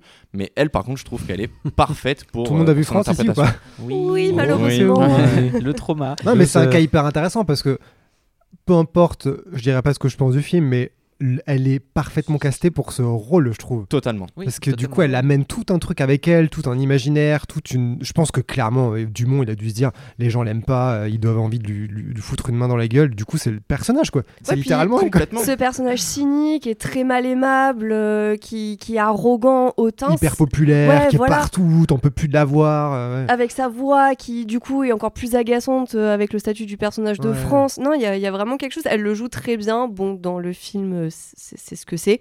Mais euh, franchement, si je devais donner un point positif à France, ouais, ce serait Léa Seydoux. Mais De toute façon, le film repose intégralement sur elle, parce que, en fait, je pense même que là, encore une fois, c'est effectivement même cette ambivalence qu'on évoquait, mais même, tu vois, moi, pour moi, ce paradoxe entre l'instinct qu'elle a de naturalisme et euh, ce truc très artificiel, comme France ne repose que sur l'artificialité de son monde, de sa mise en scène, tu vois, les scènes de bagnole euh, avec fond vert, là, complètement hallucinante, euh, où tout le film est vraiment voulu, où de toute façon, c'est le truc très fin euh, du film qui est de vouloir euh, mettre en abîme euh, la propre artificialité du monde de la télé qui met en scène. Bah, en fait, elle là-dedans, elle est vraiment géniale parce que tu peux lui donner le dialogue le plus improbable à, à dire, elle va quand même y croire et super bien le sortir. Et là où je rejoins Déborah, c'est que. euh, Tu rejoins c'est- beaucoup Déborah, je Ouais, trouve. hein. je- ah, c'est un c'est peu vrai. suspect. C'est un peu. Désolé, ai glissé un pardon. billet de 10 euros euh, juste avant. Non, mais par contre, enfin, c'est quelque chose, et je, et je suis désolé pour Léa Seydoux, c'est vraiment pas de sa faute, mais elle a ce truc euh, immédiat qu'elle dégage, c'est de l'antipathie, genre dans son visage. C'est pas contre elle, hein. Mais alors, mais avec, euh, je, la- je l'adore Ouais, juste vraiment. avant, j'ai mais- dit que quand même, elle savait très bien susciter l'empathie. hein. Non, non, mais j'adore, Ah. J'aime beaucoup cette actrice et, et je trouve qu'elle est très talentueuse, mais elle a ce truc qui fait que quand tu la vois immédiatement, son visage, son, son regard fait que euh, tout de suite, elle, elle, euh, elle paraît antipathique en fait. Ce qui fait que dans France, euh, effectivement, bah, son rôle lui, est parfait pour elle parce que ben, la première fois que tu la vois dans cette tenue, avec ce caractère, avec cette façon de s'exprimer, tu ne peux que la détester et c'est génial. Mais toi, elle t'est antipathique dans France ou dans la vie, quoi? Alors, euh, non, c'est vraiment en général. C'est vraiment en général. D'accord, ok. Il t'a donné mais- une perche pour que tu C'est clair. Non mais euh, ok parce que Je moi, moi, vous, vous moi, elle m'est un peu antipathique. dans, dans France mais c'est le personnage qui veut ça Ouais. et Ouais. je trouve qu'en fait il y a moi je suis pas fan de France du tout euh, je trouve que c'est un film euh, nul Voilà. Parce que quelqu'un ici est Euh, fan de disons, France. hein. disons, disons-le clairement j'ai passé euh, je passais un moment horrible à Cannes quand je l'ai découvert donc Ah, mais t'as fait euh, la critique en plus, c'est toi, non? Bah ouais j'ai fait la critique quand j'étais à Cannes en disant que c'était horrible et, et, euh, pour l'anecdote le, le journaliste qui était assis à côté de moi à la fin de la séance m'a dit vous avez passé un mauvais moment vous hein Ah, ça Donc, je pense que je devais être horrible pendant la séance Parce que tu crois que tu parce soupirais que ou t'avais je, je comme sais que je soupirais, je- j'étais en facepalm permanent en mode oh là là, mais ça s'arrête quand? Regardez ma montre et tout. Oh là là. Bref. Mais du coup, elle, elle m'est particulièrement. euh, en fait, je déteste le film et euh, je, je déteste aussi son personnage parce qu'il est bah, particulièrement artificiel, etc. mhm. Mais du coup, je trouve qu'elle s'embourbe là-dedans. Elle est assez doux dans, dans ce jeu et donc en fait, ce qu'elle aurait été capable de, de créer. euh, parce que c'est une excellente actrice, elle réussit pas à ce moment-là parce qu'en fait, euh, bah, le personnage est tellement euh, fake en permanence, tellement mal écrit, tellement. Enfin, je trouve que le film est mauvais, quoi. Et donc, elle arrive, même elle n'arrive pas à, à raccrocher les wagons, quoi. Moi, il y a un truc qui m'interroge toujours sur un truc comme France, qui est un cas parfait, c'est à quel point elle a conscience d'être euh, utilisée, détournée de cette manière-là. Est-ce que quand elle est castée, euh, Dumont lui explique, il lui donne le mode d'emploi. Est-ce qu'elle se dit euh, au premier degré, c'est un super scénario? Est-ce qu'elle se dit ah ok, c'est ça qu'il veut prendre de moi J'ai joué la carte à fond? Est-ce qu'elle a conscience qu'elle arrive à ce stade où elle peut être utilisée? Ce que je trouve hyper intéressant. Tu vois, dans un truc très différent. Attention, je vais faire un, pont. C'est un peu comme euh, quand Paul Verhoeven il prend Schwarzenegger dans Total Recall. Tu vois, il prend un truc de lui qui lui échappe et on se dit trop bien le choix de carrière. Mais est-ce que Schwarzy avait conscience de ça à l'époque ou est-ce que Denise Richards avait conscience de ça Casper Van Dien dans Starship Troopers? Je ne suis pas sûr. Mais est-ce que Léa Seydoux en avait conscience? Parce que je sais même pas si c'est d'ailleurs un problème, si elle n'a pas conscience, mais je serais hyper curieux de lui poser la question. Moi, je pense euh, en vrai que- qu'elle en a conscience, parce qu'il y a forcément des cinéastes qui lui ont déjà dit. Je pense à Wes Anderson, par exemple. Dans The French Dispatch, il a écrit euh, le rôle de Léa Seydoux en pensant à elle. Et justement, elle joue euh, cette euh, gardienne de, prison qui est ultra rêche, qui est pets secs euh, à en crever. Et ce qui est même plus que ça, qui a une sorte de, de- de violence dans, dans le côté hautain qu'elle a. C'est vraiment un personnage très très dur et il a tiré ça d'elle en disant voilà ce, ce rôle je l'ai écrit en pensant à toi donc j'imagine que en lui disant Ouais. comme ça et en lui Mm. écrivant un personnage aussi euh, qui est même pas détestable en fait qui est mal aimable mais qui est pas détestable elle a forcément conscience de ce qu'elle dégage et de, de la façon dont on peut la percevoir dans ses rôles en tout cas Donc Wes Anderson, il est un peu d'accord avec moi, dans un certain sens. Et elle avait joué dans Grande Budapest Hotel aussi ou pas elle Oui, a- absolument. un petit rôle, Petit rôle, un petit ouais. rôle de gouvernante. Absolument. Mais tu vois, c'est marrant que tu dis ça parce que pour moi, l'un des autres cas passionnants où elle a été manipulée comme ça et qui n'est pas un film, c'est Death Stranding. Et où, à la base, donc Kojima, qui euh, bah, est connu pour Metal Gear Solid, euh, adore les trucs d'espionnage, il l'a vu dans Mission Impossible 4 et il se dit, je la veux. Il, il avait une autre actrice en tête à ce moment-là, mais finalement, c'est, euh, ça s'est pas trop. euh, ça n'a pas continué, donc du coup, c'est, vers Léa Seydoux qui s'est tourné. Et je pense que c'est super intéressant parce que le personnage que joue Léa Seydoux, donc Fragile. Subtilité. subtilité. 3000. Ah, c'est, Kojima. C'est un personnage dont tu te méfies pendant une bonne partie du film. Et je pense que ce côté antipathique que, que, que tu évoques, en fait, c'est aussi dans son visage et le fait que tu sais pas toujours trop euh, ce qu'elle t'évoque comme émotion. Et c'est d'ailleurs un truc qui, est parfaitement utilisé dans Mission Impossible 4 aussi, où elle a ce truc un peu, de, pour de femme fatale, entre gros guillemets, mais où plus t'as as vraiment cette ambiguïté-là. Et je trouve que Fragile, c'est super intéressant parce que elle reflète pour moi tout ce qui marche très bien quand tu, quand, tu- quand tu utilises bien Léa Seydoux, c'est que aller cette femme-là dont tu te méfies, et finalement tu te rends compte que c'est parce qu'elle a une image d'une meuf qui a aidé le grand méchant qui est terroriste, alors qu'en fait c'est elle qui s'est fait avoir par ce mec-là, et que littéralement elle cache derrière euh, son corps, donc en plus ce corps numérique, euh, toutes les fêlures de son personnage littéralement, puisque dans Death Stranding tu as donc une pluie qui te fait vieillir, et qu'en fait ce terroriste-là, comme elle l'a trahi, il lui a dit euh, je te mets un truc sur la tête pour pas que ça te gâche ton visage, mais je te laisse euh, à moitié à poil au milieu de la pluie si tu veux sauver les gens d'une bombe nucléaire. Voilà, pour vous résumer très euh, succinctement. euh, Putain, bravo, Le parce que pour réussir à en- résumer ce truc. C'est elle doit choisir si elle, si elle se sauve elle-même ou si elle euh, sauve les gens de la bombe nucléaire en l'achetant dans un trou. Et du coup, elle se prend la pluie qui la vieillit complètement. Et en fait, tout le film, enfin tout le jeu, pardon, elle le cache, euh, elle cache son corps, y compris ses mains. Et c'est vers la fin qu'elle le révèle au personnage euh, que, que t'incarnes ce qui lui est arrivé. Et là aussi, ça marche super bien parce que du coup, dans Death Stranding, vers la fin, c'est dé- t'es dépendant vraiment d'elle en fait. Le climax se fait parce que c'est elle, tu lui as fait confiance et elle t'amène vers le climax justement. Non mais c'est ça qui est assez ouf, c'est qu'elle est quand même à un stade où elle attire des artistes genre Kojima, Cronenberg qui va retourner avec elle, Denis Villeneuve. En France, elle continue à attirer les gens, euh, Mia Hansen Love, il y a plein de gens qui veulent tourner avec elle. C'est ça qu'elle a quand même une position assez unique, même Marion Cotillard qui est dans le même équilibre des deux côtés. Elle, tourne moins, peut-être parce qu'elle a un autre stade de sa carrière, mais tu dis quand même, quand tu regardes la filmo de Léa Seydoux, quoi, Benoît Jacot, euh, Zlotowski, Christophe Gans, euh, Wes Anderson, Benoît Jacot deux fois, Yorgos Lantimos, euh, Xavier Dolan, Thomas Winterberg, Dress Doremus qui fait quand même des films indés. Bon, pareil, elle va, elle va choper des trucs qui sont un peu hors du, système et du circuit. Desplechin, Kojima, Dumont, c'est quand même assez hallucinant quand tu regardes la carrière qu'elle a. euh, quasiment aucun, aucun sans faute. En tout cas, co- co- quasiment aucun sans faute dans le sens où euh, elle va pas que sur les évidences de saga, elle fait pas que des James Bond. Quand elle fait des James Bond, c'est quand même avec des bons cinéastes aussi, donc c'est quand même assez dingue quoi. Qui fait ça aujourd'hui? Bah, c'est quelque chose, euh, elle, euh, elle en a parlé et du coup, bah, je rebondis un petit peu sur ce que tu as dit, Antoine, euh, à savoir. Euh, elle a déclaré, je crois que c'était dans Boomerang, donc sur France Inter, l'émission d'Augustin Trapenard, où elle a déclaré qu'en fait, elle se considère comme une page blanche sur laquelle en fait la- le réalisateur ou la réalisatrice peut véritablement ben, donner et dessiner tout ce qu'il, tout ce dont il a envie ben, pour les besoins de son jeu, de son film, de son projet. Et euh, elle a déclaré en fait qu'elle choisit la plupart de ses films à l'instinct, justement, toi qui parlais beaucoup de cet Ouais. instinct et cet aspect très euh, naturaliste qu'elle a, et que en fait, ben, elle essaie de travailler avec des metteurs en scène principalement pour leur univers ou leur point de vue ou leur vision, en fait, euh, quelque chose qui, qui dégage un univers très fort, plus que en fait le scénario ou le personnage que- qu'elle va, euh, qu'elle va incarner. 12 spectres, non je rigole. Euh, en fait, ce qui est intéressant là, c'est qu'il y a peut-être une limite, c'est que Roubaix une lumière. Est-ce que c'est pas l'antithèse de France? France, tu prends Léa Seydoux à ce stade de popularité, elle représente un truc, ça devient une arme pour le film. Dans Roubaix une lumière de Desplechin, peu importe ce qu'on pense du film, est-ce que les gens, est-ce qu'on a réussi à croire au fait qu'elle jouait cette meuf, cette prolo de Roubaix? Est-ce que à ce stade de popularité, avec son exposition, les publicités, tous les trucs qui peuvent jouer pour elle de tout un tas d'autres niveaux, est-ce que là c'est pas le problème de l'imaginaire est bloqué? Tu sais qui elle est assez doux, tu l'as vu dans tout un tas de trucs, tu la vois dans la rue vendre un sac Chanel euh, dans tous les coins de rue, et après tu la vois dans Roubaix une lumière à côté de Sarah Forest. Hiring for your small business? If you're not looking for professionals on LinkedIn, you're looking in the wrong place. That's like looking for your car keys in a fish tank.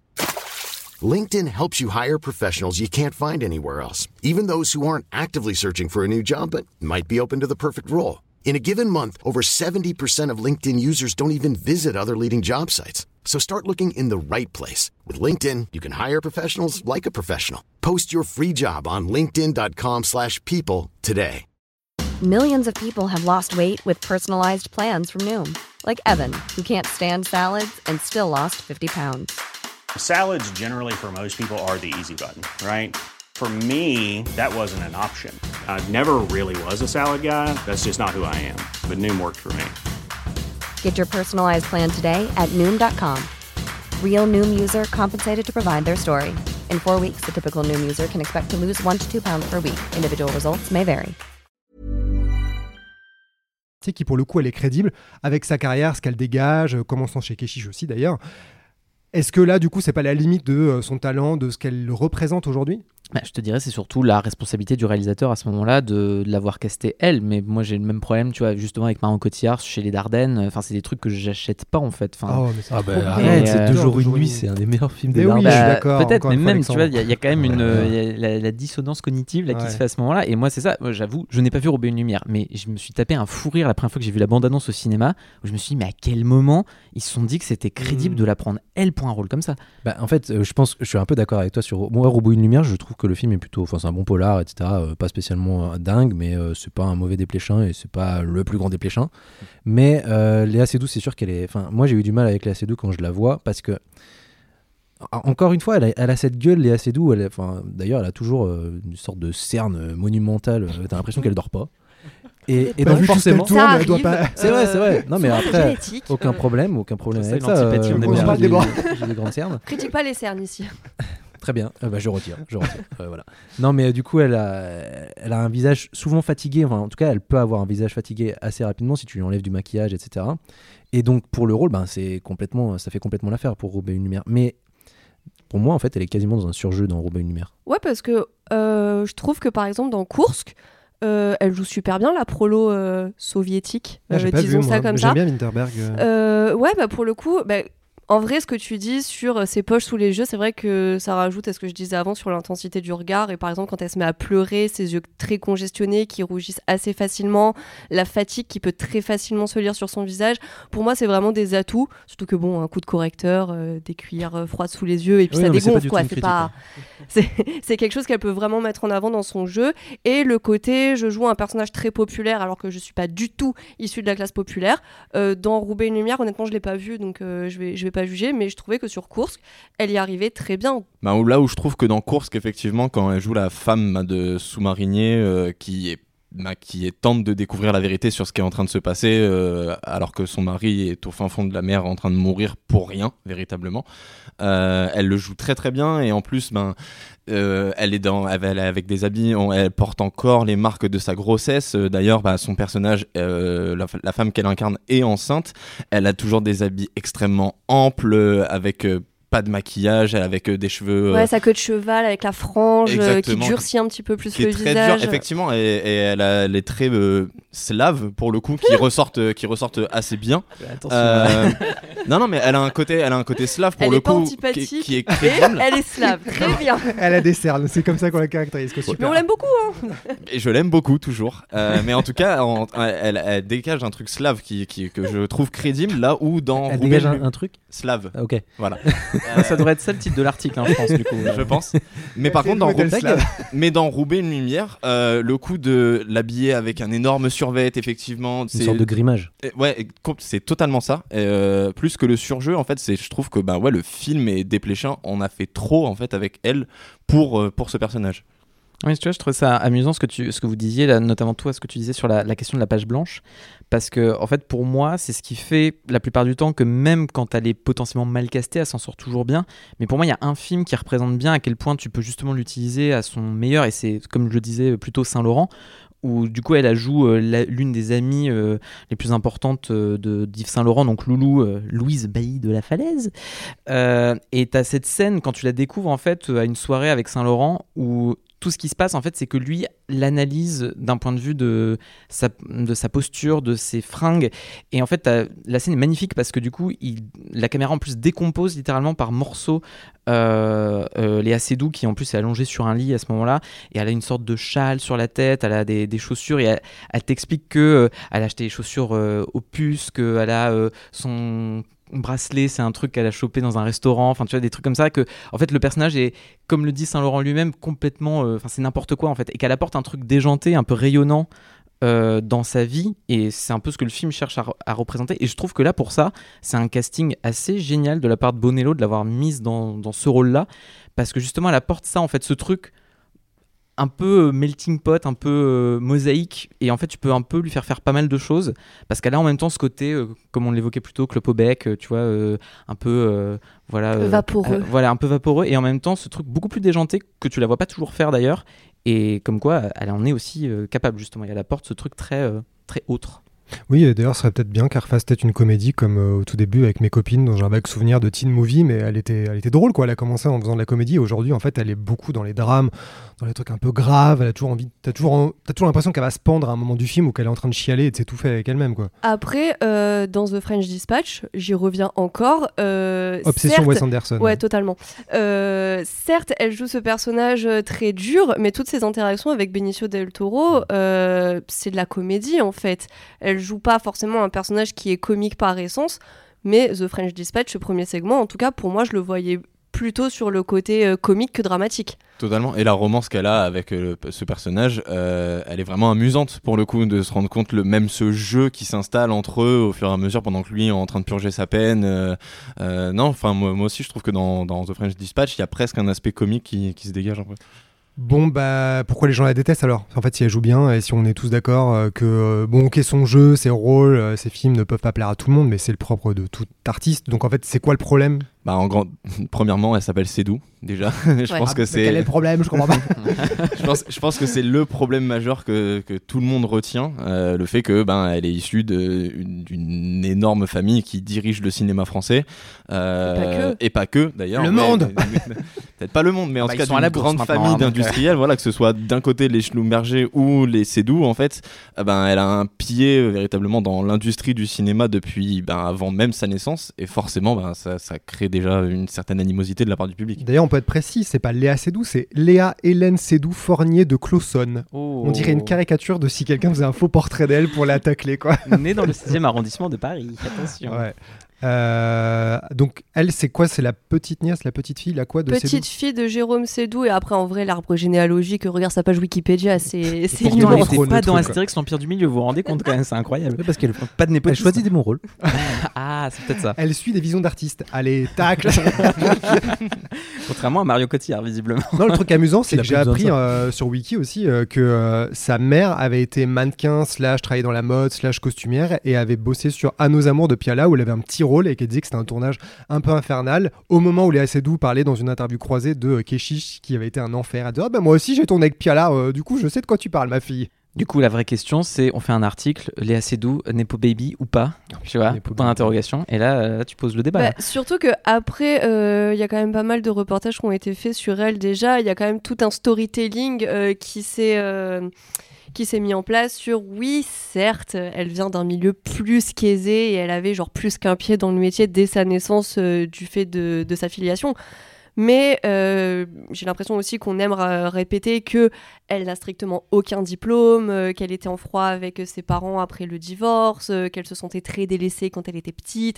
Voilà, elle raconte qu'elle avait des poux tout le temps quand elle était gamine et que elle s'est faite un peu. Non, mais je te jure, je te jure, elle le dit. Elle a et d'ailleurs- les poux. Et d'ailleurs, c'est très drôle parce que dans vie, Belle quoi. Épine, le film, il y a un moment où euh, son personnage euh, dit euh, Moi, je suis une pouilleuse, j'avais des poux et tout. Et euh, ça, elle l'a redit en interview euh, que, effectivement, quand elle était petite, elle avait des poux. Je sais pas si les deux sont liés. Je suis, Mais, euh, je suis à peu à près Paris, sûr là, que le- oui, je suis à peu près sûr que l'anecdote de Léa Seydoux, de l'enfance de Léa Seydoux, euh, s'est retrouvée dans le film Belle Épine à mon Voilà, avis. donc il y avait un peu ce truc du elle est devenue actrice par hasard et on l'a absolument pas aidée. Elle a couru les castings toute seule, comme une grande. En fait, Ouais. elle s'est faite toute seule. D'un autre côté, tu te dis une personne qui n'a strictement aucun diplôme, pas même le brevet ou le baccalauréat.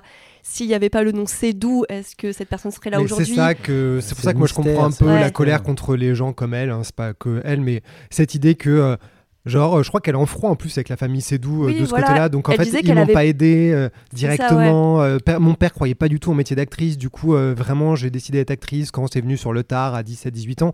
Mais en fait c'est le le l'angle mort total de en fait tu né dans un milieu où le cinéma c'est un vraiment tu sais que c'est un métier possible que c'est un métier tout court. Tu sais que c'est une possibilité et tu sais que tu grandis avec des privilèges qui sont tellement des qui font tellement partie du décor qu'en fait à aucun moment tu te dis que c'est un privilège. Il y a plein de gens qui à 20 ans ne c'est même pas une possibilité de faire du cinéma ou d'être acteur- acteur. Ils se diraient mais si je voulais être actrice par où je commence? Comment on fait? Il faut que je sois fille d'eux mais comment c'est possible? Genre il y a des castings il y a des agents. Je vais faire une école de théâtre à Paris en sortant de mon lycée dans le 16e arrondissement tu en fait c'est tous ces trucs là je pense qui énervent les gens c'est de se dire même quand tu essaies de dire j'ai conscience de mes privilèges tu te rends même pas compte qu'en fait tu parles du 1% des privilèges dans lequel t'es né quoi Oui, ben c'est ça. En fait, en plus, tu te fais tellement à l'idée euh, dans, dans la culture française que tu vois la, méritocratie, ça serait un peu. euh, Tu viens de ta petite province et puis tu débarques sur Paris et puis tu, tu vois à la force de tes bras, euh, tu t'en sors quoi.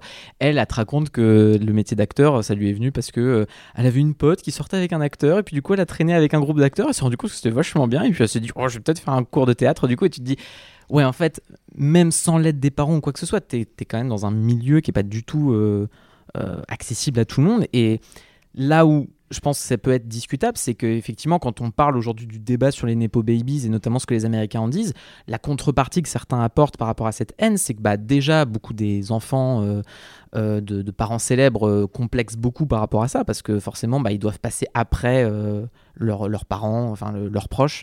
Et en même temps, bah, en fait, n'importe quelle personne, quel qu'il soit, euh, évolue dans le milieu social qui est le sien. Enfin, on sait que les, euh, les, les enfants de médecins ont de grandes chances de travailler dans le médical ou des trucs comme ça. Donc, bon, ça, ça n'excuse pas tout, évidemment, et ça n'excuse pas certains de ses propos, mais bah, pour la défendre, il faudrait quand même dire que, bah oui, en fait, elle a évolué dans ce milieu-là, donc assez logiquement, elle s'est retrouvée également dans ce milieu-là aussi.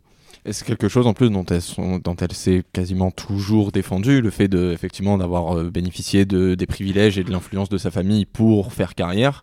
Euh, et surtout, c'est des considérations qui sont arrivées, je crois, euh, uniquement bah, à partir du moment où elle a été récompensée de la Palme d'Or pour La vie d'Adèle et qu'elle a entamé bah, cette carrière internationale avec les Robins des Bois et les enfin Robin des Bois et les, les différents films qu'elle a pu faire après.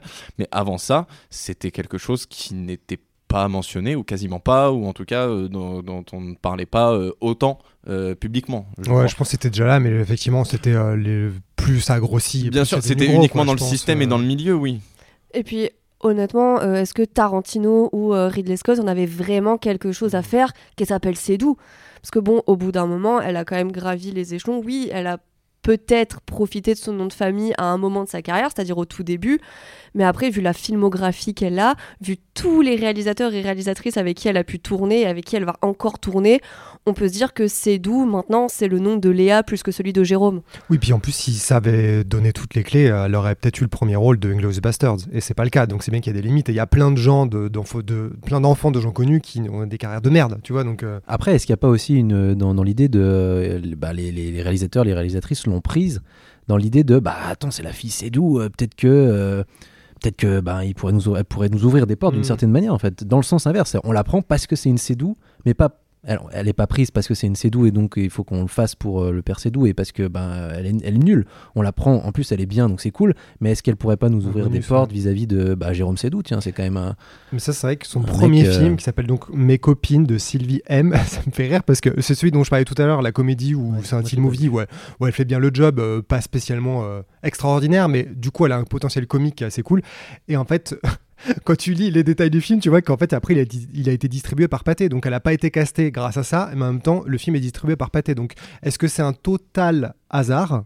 Qu'en sais-je? Peut-être. Elle, euh, elle, en a parlé, elle a dit que c'était pure coïncidence pour le coup. On le croit ou on le croit pas. Ensuite, euh, chacun se fait son avis. Mais euh, comme je le disais, c'est vraiment voilà, genre, euh, on se posait la question dans le milieu du cinéma où on se disait ah tiens, bah ce film avec Léa Seydoux est distribué par bah, qui est détenu par le grand-père Seydoux.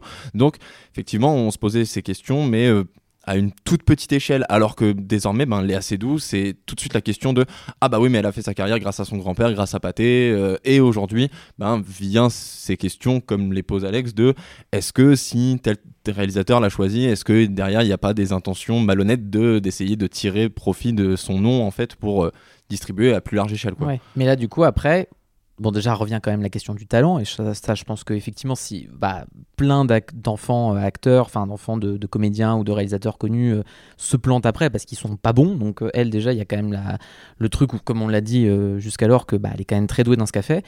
Et puis, je pense que le point de bascule là-dessus, ça a quand même été la vie d'Adèle, justement, où il y a eu tout ce truc avec donc le traitement de Keshish qui bon aujourd'hui en plus a encore plus explosé avec ses films suivants Euh, et où elle comme d'ailleurs Adèle Exarchopoulos mais qui elle venait justement d'un milieu qui n'était pas celui-là euh, ont quand même évoqué à quel point euh, était horrible sur le plateau qui qui les a forcés à faire plein de trucs qu'elle voulait pas faire que il avait ce comportement euh, de dictateur sur le plateau qui fait qu'en plus elle s'est sentie de ce qu'elle raconte très mal à l'aise avant la projection à Cannes où elle se disait que ça allait être une catastrophe parce Mhm. qu'il avait viré les trois quarts des trucs plein de scènes que elle estimait essentielles donc elle se disait ça se trouve je suis super mauvaise le film va être une catastrophe et bon bah coup de bol c'est pas le cas mais euh, ça a des enfin jusqu'à la dernière minute elle savait pas trop ce à quoi allait ressembler le film parce à quel point Keshish ne communiquait pas. Et en fait quand elle a évoqué à quel point ça s'est mal passé tout de suite Keshish a ramené sur le devant de la scène le côté so- cet aspect social là et c'est elle ce qu'elle a d'ailleurs dit qu'a trouvé dégueulasse. A dit on a parlé de maltraitance qui ne se justifie pas quel que soit le réalisateur et lui a amené ça sur l'idée que bah, elle est née dans le coton et que euh, voilà elle est un peu euh, bah, pauvre bébé euh, elle a pas à se plaindre en fait. C'est intéressant parce qu'elle elle raconte, et Keshish raconte bah, justement quand il lui a répondu en disant en gros ferme ta gueule, tu craches dans la soupe, qu'elle a vraiment insisté, elle voulait absolument le rôle. Et quand elle a voulu tourner Keshish, elle voulait se confronter à ses méthodes, elle voulait un peu se pousser, euh, enfin se, redécouvrir, être un petit peu déshabillé artistiquement, être moins dans l'éthique et vraiment euh, la méthode Keshish quoi, comme tu vois dans ses films, comment il dirige les gens, il y a toujours un truc un peu magique, enfin je trouve un, peu magique. Et, euh, et lui il dit, pour répondre donc à elle qui l'a accusé de tout ça, enfin qui lui a dit en tout cas je tournerai plus jamais avec, avec lui, que qui lui avait laissé la porte de sortie plein de fois. Il lui a dit en fait elle a insisté pour le rôle, moi j'étais pas trop sûr. Euh, je lui ai dit plusieurs fois, dont notamment une fois au bout de 20 jours de tournage qu'elle pouvait arrêter. Elle a insisté pour rester et il répond en disant, et là c'est drôle parce qu'on parlait de Roubaix tout à l'heure, il, il disait moi je pouvais rappeler euh, Sarah Forestier. Sarah Forestier, avec qui il avait tourné L'Esquive, dans lequel elle est super bien, euh, elle, euh, elle voulait trop le rôle de, euh, de euh, la fille aux cheveux bleus, Emma. Je je Emma. sais pas comment ça s'appelle. Emma. Blue Blue. Euh, Ah, mais comment ça pas Ouais, si, c'est Emma, c'est Emma. Emma. Emma. Elle voulait trop le rôle de Emma et euh, Léa Seydoux s'est accrochée pour faire le film, pour rester pendant tout le long et, euh, et du coup euh, Keshish a un peu retourné ça en mode mais en fait je l'ai pas forcé, elle c'est elle qui m'a couru après pour le rôle, elle, a, elle s'est accrochée au projet après avoir vu comment je tournais en gros, donc si elle est restée au bout de 20 jours, pourquoi elle s'en plaint maintenant? Ouais, moi, ce qui me paraît euh, dégueulasse, parce que, en fait, en plus, le pouvoir qu'avait acquis Keshish en tant que cinéaste à ce moment-là était plus vraiment approuvé. La vie d'Adèle, ça a d'ailleurs été un tournant. Et quand même, c'est le film sur lequel ça s'est a priori vraiment pas bien passé. Et où, en plus, derrière, il a encore plus abusé avec Make My Love, puisque, bah, comme il a eu la Palme d'Or, pourquoi se, priver de ces méthodes-là? Et bah, forcément, avec euh, MeToo derrière, ça, ça a pas mal fait jaser. Et Léa Seydoux explique que bah, elle espère que si euh, ce discours-là, qui était autant le sien d'ailleurs que celui d'Adèle Exarchopoulos quand même, parce que ça lui est surtout retombé sur la gueule à elle, mais c'était aussi celui d'Adèle Exarchopoulos, euh, elle espère que ça serait plus entendu, parce qu'elle dit en plus qu'elle a, elle a dit qu'elle était très vexée, surtout que d'autres actrices lui aient dit euh, ferme-la, sinon Ah tu ouais, vas plus travailler. Ouais, ouais. que, et que ça allait gâcher sa carrière, et que même fallait- face à un, un cinéaste comme ça, face à un Mhm. auteur comme ça, fallait mieux qu'elle se taise. Bah, effectivement, Keshish, il lui a dit euh, bah, plus ou moins, effectivement, elle était en train de cracher dans la soupe, mais euh, elle, de- elle s'est défendue en expliquant que plusieurs fois, euh, Keshish menaçait de la virer, et du coup, ben, elle a été plus ou moins forcée, en fait, de, de continuer et de se soumettre ben, à son traitement tout, au long de, tout au long de la production, quoi. Mais j'ai vraiment l'impression qu'on est sur, ben, Keshish a sa version des faits, elle, a sa version des faits, et ensuite, euh, ben, c'est à nous de décider laquelle est la plus crédible et la plus plausible, quoi. Après, c'est vrai que les, propos de Léa Seydoux et ce qu'elle a dénoncé, c'est aussi des choses qu'on a retrouvées dans toute l'industrie. C'est pas pour rien qu'aujourd'hui, il y a des coordinateurs d'intimité euh, qui arrivent de plus en plus sur les tournages et qu'on arrête de laisser ces scènes de sexe à euh, l'authentique et le euh, bah, c'est pas grave, on scripte pas et on verra sur le moment. Parce que c'est des méthodes qui aujourd'hui posent problème. Elle a fait partie des actrices qui l'ont dénoncé. Donc c'est vrai que, comme tu disais Antoine, euh, je vois pas pourquoi ça lui retomberait dessus euh, sous prétexte de ses origines euh, plutôt aisées. Mais en plus, elle racontait qu'au-delà des scènes de sexe, c'est que sur le tournage, les techniciens sont plaints en disant que c'était un enfer. Et il parle notamment de la scène où elle se rend compte pour la première fois dans la rue qu'il a tourné genre 50 fois. Et puis à un moment, elle raconte, il me semble, donc c'est sa version, euh, que à un moment de fatigue, de juste de, fatigue, quoi, au fur et à mesure des dizaines de prises, elles ont, elles ont rigolé entre elles et il a pété un câble et pris un moniteur. Elle a explosé en disant qu'il pouvait pas travailler dans ces conditions. Et lui aussi a balayé d'un revers de la main, il me semble, euh, toutes les plaintes des techniciens euh, qui à Cannes avaient dit en fait on a été euh, trop exploité, on a beaucoup trop tourné, c'était un enfer, il y a beaucoup trop de rush, c'était un truc ingérable. Les assez dit qu'il n'y a pas de feu de service. Enfin voilà, les méthodes de, de sont, on peut dire maintenant, elles sont connues, donc si tu y vas, c'est à risques et périls. En même temps, on peut aussi se dire, est-ce que c'est normal que ces méthodes soient cautionnées et Ah oui, financées quoi C'est ça. Tout à fait. Et euh, surtout, bah, comme Antoine l'a dit, c'était quelque chose euh, qu'elle avait déjà abordé avant même la projection à Cannes. Elle était déjà inquiète ben, du film et du résultat du film. Elle avait, elle, on lui- elle avait demandé à voir le, le film, on lui avait refusé. Du coup, elle avait euh, réussi à, à retrouver une copie du film. Elle avait vu le résultat. Elle était effectivement persuadée que ça allait être un four complet et que ben, sa carrière allait être foutue après ça. Heureusement pour elle, non, mais, euh, mais euh, quasiment immédiatement avant même le, sa palme d'or et son succès, elle s'était déjà exprimée à propos de ce tournage infernal de Keshish qui l'avait maltraité, elle et, Exarch et Exarchopoulos sur, euh, sur le film. Et, et ben, encore aujourd'hui, on continue encore, encore d'avoir ce débat, alors que ben, c'était déjà discuté avant même la sortie du film. Quoi. Et là, on parle de ça, mais est-ce que le vrai problème, c'est pas qu'il y a eu du coup quelques années, donc trois ans après, si je me trompe pas, parce que je crois que c'était pour euh, juste la fin du monde, il y a eu la fameuse école de la vie. Et là, ça a été euh, le, enfin le truc qui a, dossier, ouais. qui a vraiment pas aidé en fait. Enfin, d'ailleurs, je pense que c'est ça qui est un peu tragique, c'est que ce qu'elle disait euh, sur le tournage de la vie d'Adèle, en, en revoyant ça, je pense que elle était tout à fait légitime de dire ce qu'elle a dit, mais en fait, du coup, ce que Keshish l'a accusé, enfin, ce dont Keshish l'a accusé sur la question de voilà sa condition sociale, ça a vraiment pas aidé quand derrière, elle balance un truc aussi énorme que euh, avec Xavier Dolan, on est, on a toutes deux fait l'école de la vie, et là, tu te dis.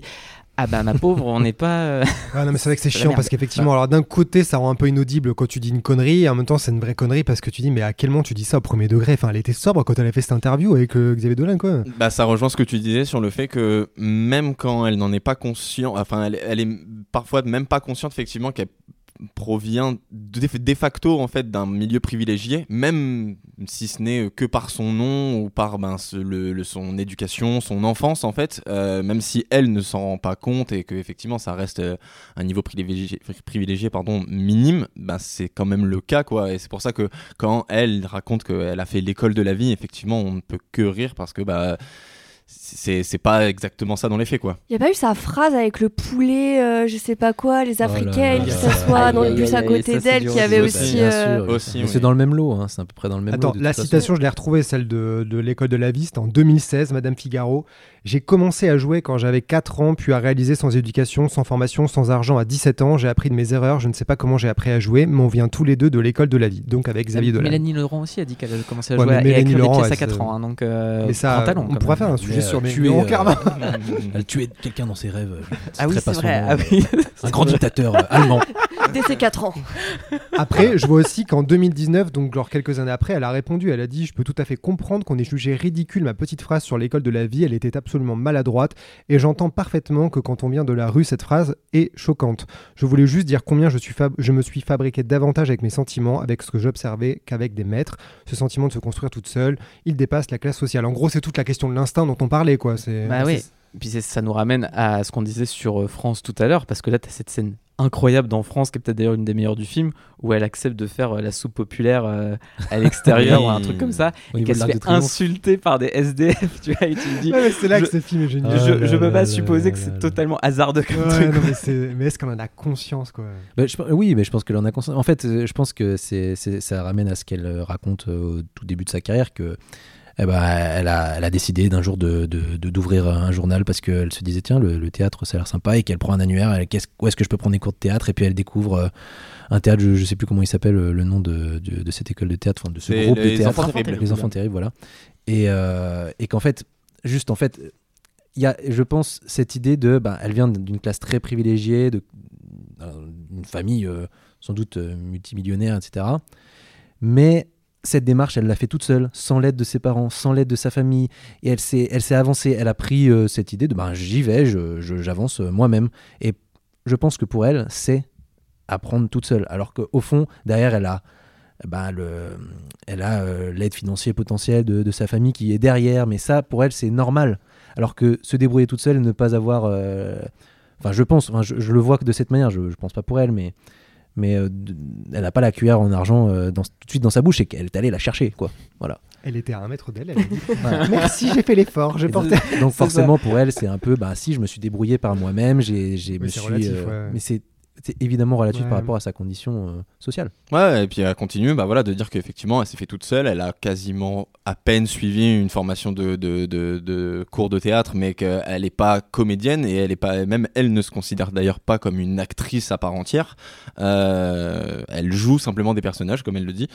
Et. euh, mais c'est quelque chose en fait bah, que, qui- d'après moi en fait cette ambivalence dont on parle euh, à propos de Léa Seydoux, le fait qu'elle soit à la fois très dure, très austère, mais qu'elle soit capable de dégager une certaine chaleur, une certaine émotion, euh, bah, je pense en fait que ça vient véritablement de cette éducation. euh, D'un côté, ben, elle avait la famille Seydoux, voilà, multimillionnaire comme l'a dit Alex qui dirige le cinéma français et de l'autre côté elle avait cette mère euh, avec cette enfance en Gorée du côté du Sénégal où eh ben elle a vécu enfin elle a vu la misère véritablement elle a vécu auprès des enfants pauvres et en fait ben d'avoir ces deux connexions en fait et d'avoir ces deux mondes je pense que ça ça l'a clairement influencé Non mais attends, justement, là j'ai retrouvé la, la citation là avec le poulet et le bus. Euh, J'adore le poulet et le bus, quoi. On dirait encore une blague, c'est comme Alex quand il raconte l'histoire de ma femme. Oh là là. Mais justement, là, ce que tu disais par rapport au Sénégal, euh, bah, peut-être que effectivement, elle a vraiment cet attachement à ce pays et tout ça, mais la façon dont elle en parle, c'est aussi super maladroit. C'était en 2013, elle avait dit au Figaro, qui plus est. Aujourd'hui, j'habite près de Château-Rouge. Oh dans là le là. bus, quand une africaine s'assoit près de moi, le chouraï, le parfum de séduction dont elle s'asperge me fait décoller et me donne envie de manger du poulet yassa. Mais en fait, Oh c'est, c'est- Alors- c'est une poète. C'est une poète incomprise, tout simplement. slameuse, quoi. C'est- Non, mais c'est horrible comme citation quand une africaine petit s'assoit à côté de moi. donc Alors, il y a ce côté un peu white savior. euh, Alors, moi j'aime le Sénégal, je parle trois mots de, de langage euh, Alors, local. alors, En plus, elle était au Sénégal parce que sa mère avait une maison là-bas sur une île, elle allait en vacances. Donc en plus, c'est vraiment genre le privilège total du, blanc ça. en Sénégal. il y a, une forme de sincérité, je pense, dans, dans Ah, cette mais idée je de. pense, Oui, oui, de maladresse. Genre, j'habitais dans le sincère, ouais. 6 à, à Saint-Germain avec ma famille multimillionnaire et puis parfois on allait au Sénégal où on n'avait rien à part des petits domestiques qui venaient Et quand euh, je voyais les pigeons sur la place Saint-Michel, je pensais à l'Afrique lointaine. voilà. Et tu vois, je pense que c'est euh, aussi ça le problème, c'est qu'il y a quand même une forme, je dirais pas d'injustice, mais disons que c'est très facile de lui taper dessus. Et je pense que c'est, il y a aussi forcément une part de sexisme là- là-dessus, parce que Ouf, en fait, ce, ce, ce même problème de, de classe sociale, tu le reproches pas finalement tant que ça aux cinéastes qui l'embauchent et qui ont la, la même cuillère en argent dans la bouche en fait. Enfin, les Oui, Xavier Dolan, ouais. les Arnaud Desplechin. Oh, Xavier Dolan, il s'était pris dans la gueule. hein. Oui, tu vois, mais, mais et je pense limite plus. euh, alors, ça aussi, aussi pour le coup, tu vois, mais enfin, les, justement, quand un dépléchin apprend à enrouber une lumière, c'est parce que le mec aussi, il est Ouais, mais- déconnecté de cette réalité-là. Tu te Non, demandes mais même pourquoi que il comme elle, est à l'affiche, forcément, elle s'en prend plein dans la gueule parce Ouais, qu'en fait, c'est la responsable. Comme tu disais tout à l'heure, c'est pas de sa faute elle. Mais c'est comme Cotillard dans euh, Dark Knight Rises, c'est pas de sa faute, c'est de la faute de Nolan. Ouais. Si elle joue comme une merde, ça mort. Tu vois, c'est exactement pareil. Et pour m'arrêter sur la citation là du fameux poulet, je pense que euh, comme l'a dit, ouais, non mais poulet comme, gate. non mais comme l'a dit Alex, je pense qu'il y a vraiment une vraie sincérité du fait que ben oui, elle a grandi au Sénégal avec, Elle a euh, grandi au Sénégal. bah elle y a passé une grande partie de son enfance Oui, sur l'île enfin, de je- Gorée, oui. Je crois qu'elle n'y a pas vraiment grandi. Elle y allait régulièrement voir sa maman en vacances, euh, non? Ah non, apparemment, elle a passé plusieurs mois Ouais. euh, Oui, d'enfance vacances, là-bas. Large ou Paris Match? Euh, mais c'était Oui. pas comme des vacances en tout Il cas. faut trouver le nombre de mois mais- exact qu'elle a passé là-bas pour savoir ce qu'on peut dire? Il faudrait, il faudrait. Mais, euh, mais non seulement bah, c'est c'est ça, et surtout je pense qu'on y attache autant d'importance parce que ben, c'est Léa Seydoux, déjà, alors que à peu près n'importe qui d'autre aurait balancé une telle citation, en fait euh, personne ne serait plus ému que ça. Et elle était, enfin elle a lâché ça en 2013. Là où elle commençait seulement à être sous les feux des projecteurs, à répondre aux interviews et tout, et c'est clair que c'était peut-être maladroit, mais, mais on s'attache uniquement à cette citation et à ces quelques frasques par rapport à toute son immense carrière, euh, je trouve ça hyper dommage et, et c'est malheureusement parce que le public ne retient tout le temps, à savoir, elle s'appelle Sédou, elle a dit de la merde, mais à côté on oublie tous les merveilleux films qu'elle a pu faire et Enfin, tous le les public, réalisateurs. euh, je sais pas à quel point le public en réalité, peut-être qu'on extrapole et que plein de Bien gens sûr, s'en ça- foutent. si euh. ça se trouve, effectivement, le, le public s'en fout peut-être de Léa Seydoux, mais, mais la tendance générale qui ressort, c'est que les gens ne l'aiment pas, quoi. Oui, mais non, c'est peut-être un- une, peut une vision extrapolée du grand public, etc. De, de ce qu'on- quand on dit ça, mais c'est sûr que, comme disait Antoine, il y a une forme de sexisme forcément là-dessus, parce que tu reprocheras jamais à Vincent Cassel d'être euh, ben, le fils de Jean-Pierre Cassel. Typiquement. Tu tu reprocheras jamais à Louis Garrel d'être le fils de. Un petit peu Ou comme le, la- ou le Ah, fils ouais, mais, mais pas autant, pas autant, je pense. Ouais, Je ou pense le fils. En fait, Bedos, où il y en a tellement. Enfin, pour le coup, Bedos, il mérite. Mais euh, non, c'est très personnel.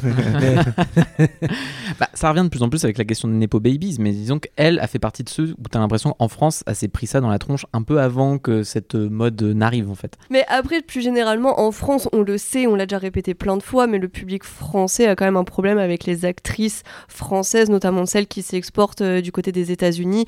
Euh, Mélanie Laurent, elle a cette image de femme détestée. Audrey Tautou, elle avait aussi cette image euh, d'actrice euh, assez insupportable. Euh, c'est le cas de Léa Seydoux. Marion Cotillard, voilà, euh, sa mort dans. The Dark dans Knight Bat- Rises, ouais, voilà, chaque c'est- fois qu'on entend Marion. Cotillard, elle est tout le temps citée. c'est- Donc j'ai l'impression ouais, que c'est, c'est- ça a été euh, un peu analysé, hein, j'invente pas l'eau chaude, mais qu'il y a quand même un, un rapport euh, assez conflictuel entre les actrices françaises, notamment celles qui sont très talentueuses et qui s'exportent euh, à l'étranger, et le public français. Mais du coup, ce serait intéressant parce que je suis en train de me dire quand on parlait là, euh, est-ce que par exemple Mari- Marie-Lou Berry, fille de Josette Balasco, s'en est pris beaucoup dans la gueule? Peut-être qu'elle coche pas toutes les cases parce que pas carrière internationale. Est-ce qu'il faut être considéré comme jolie Est-ce qu'il va, falloir tourner des blockbusters?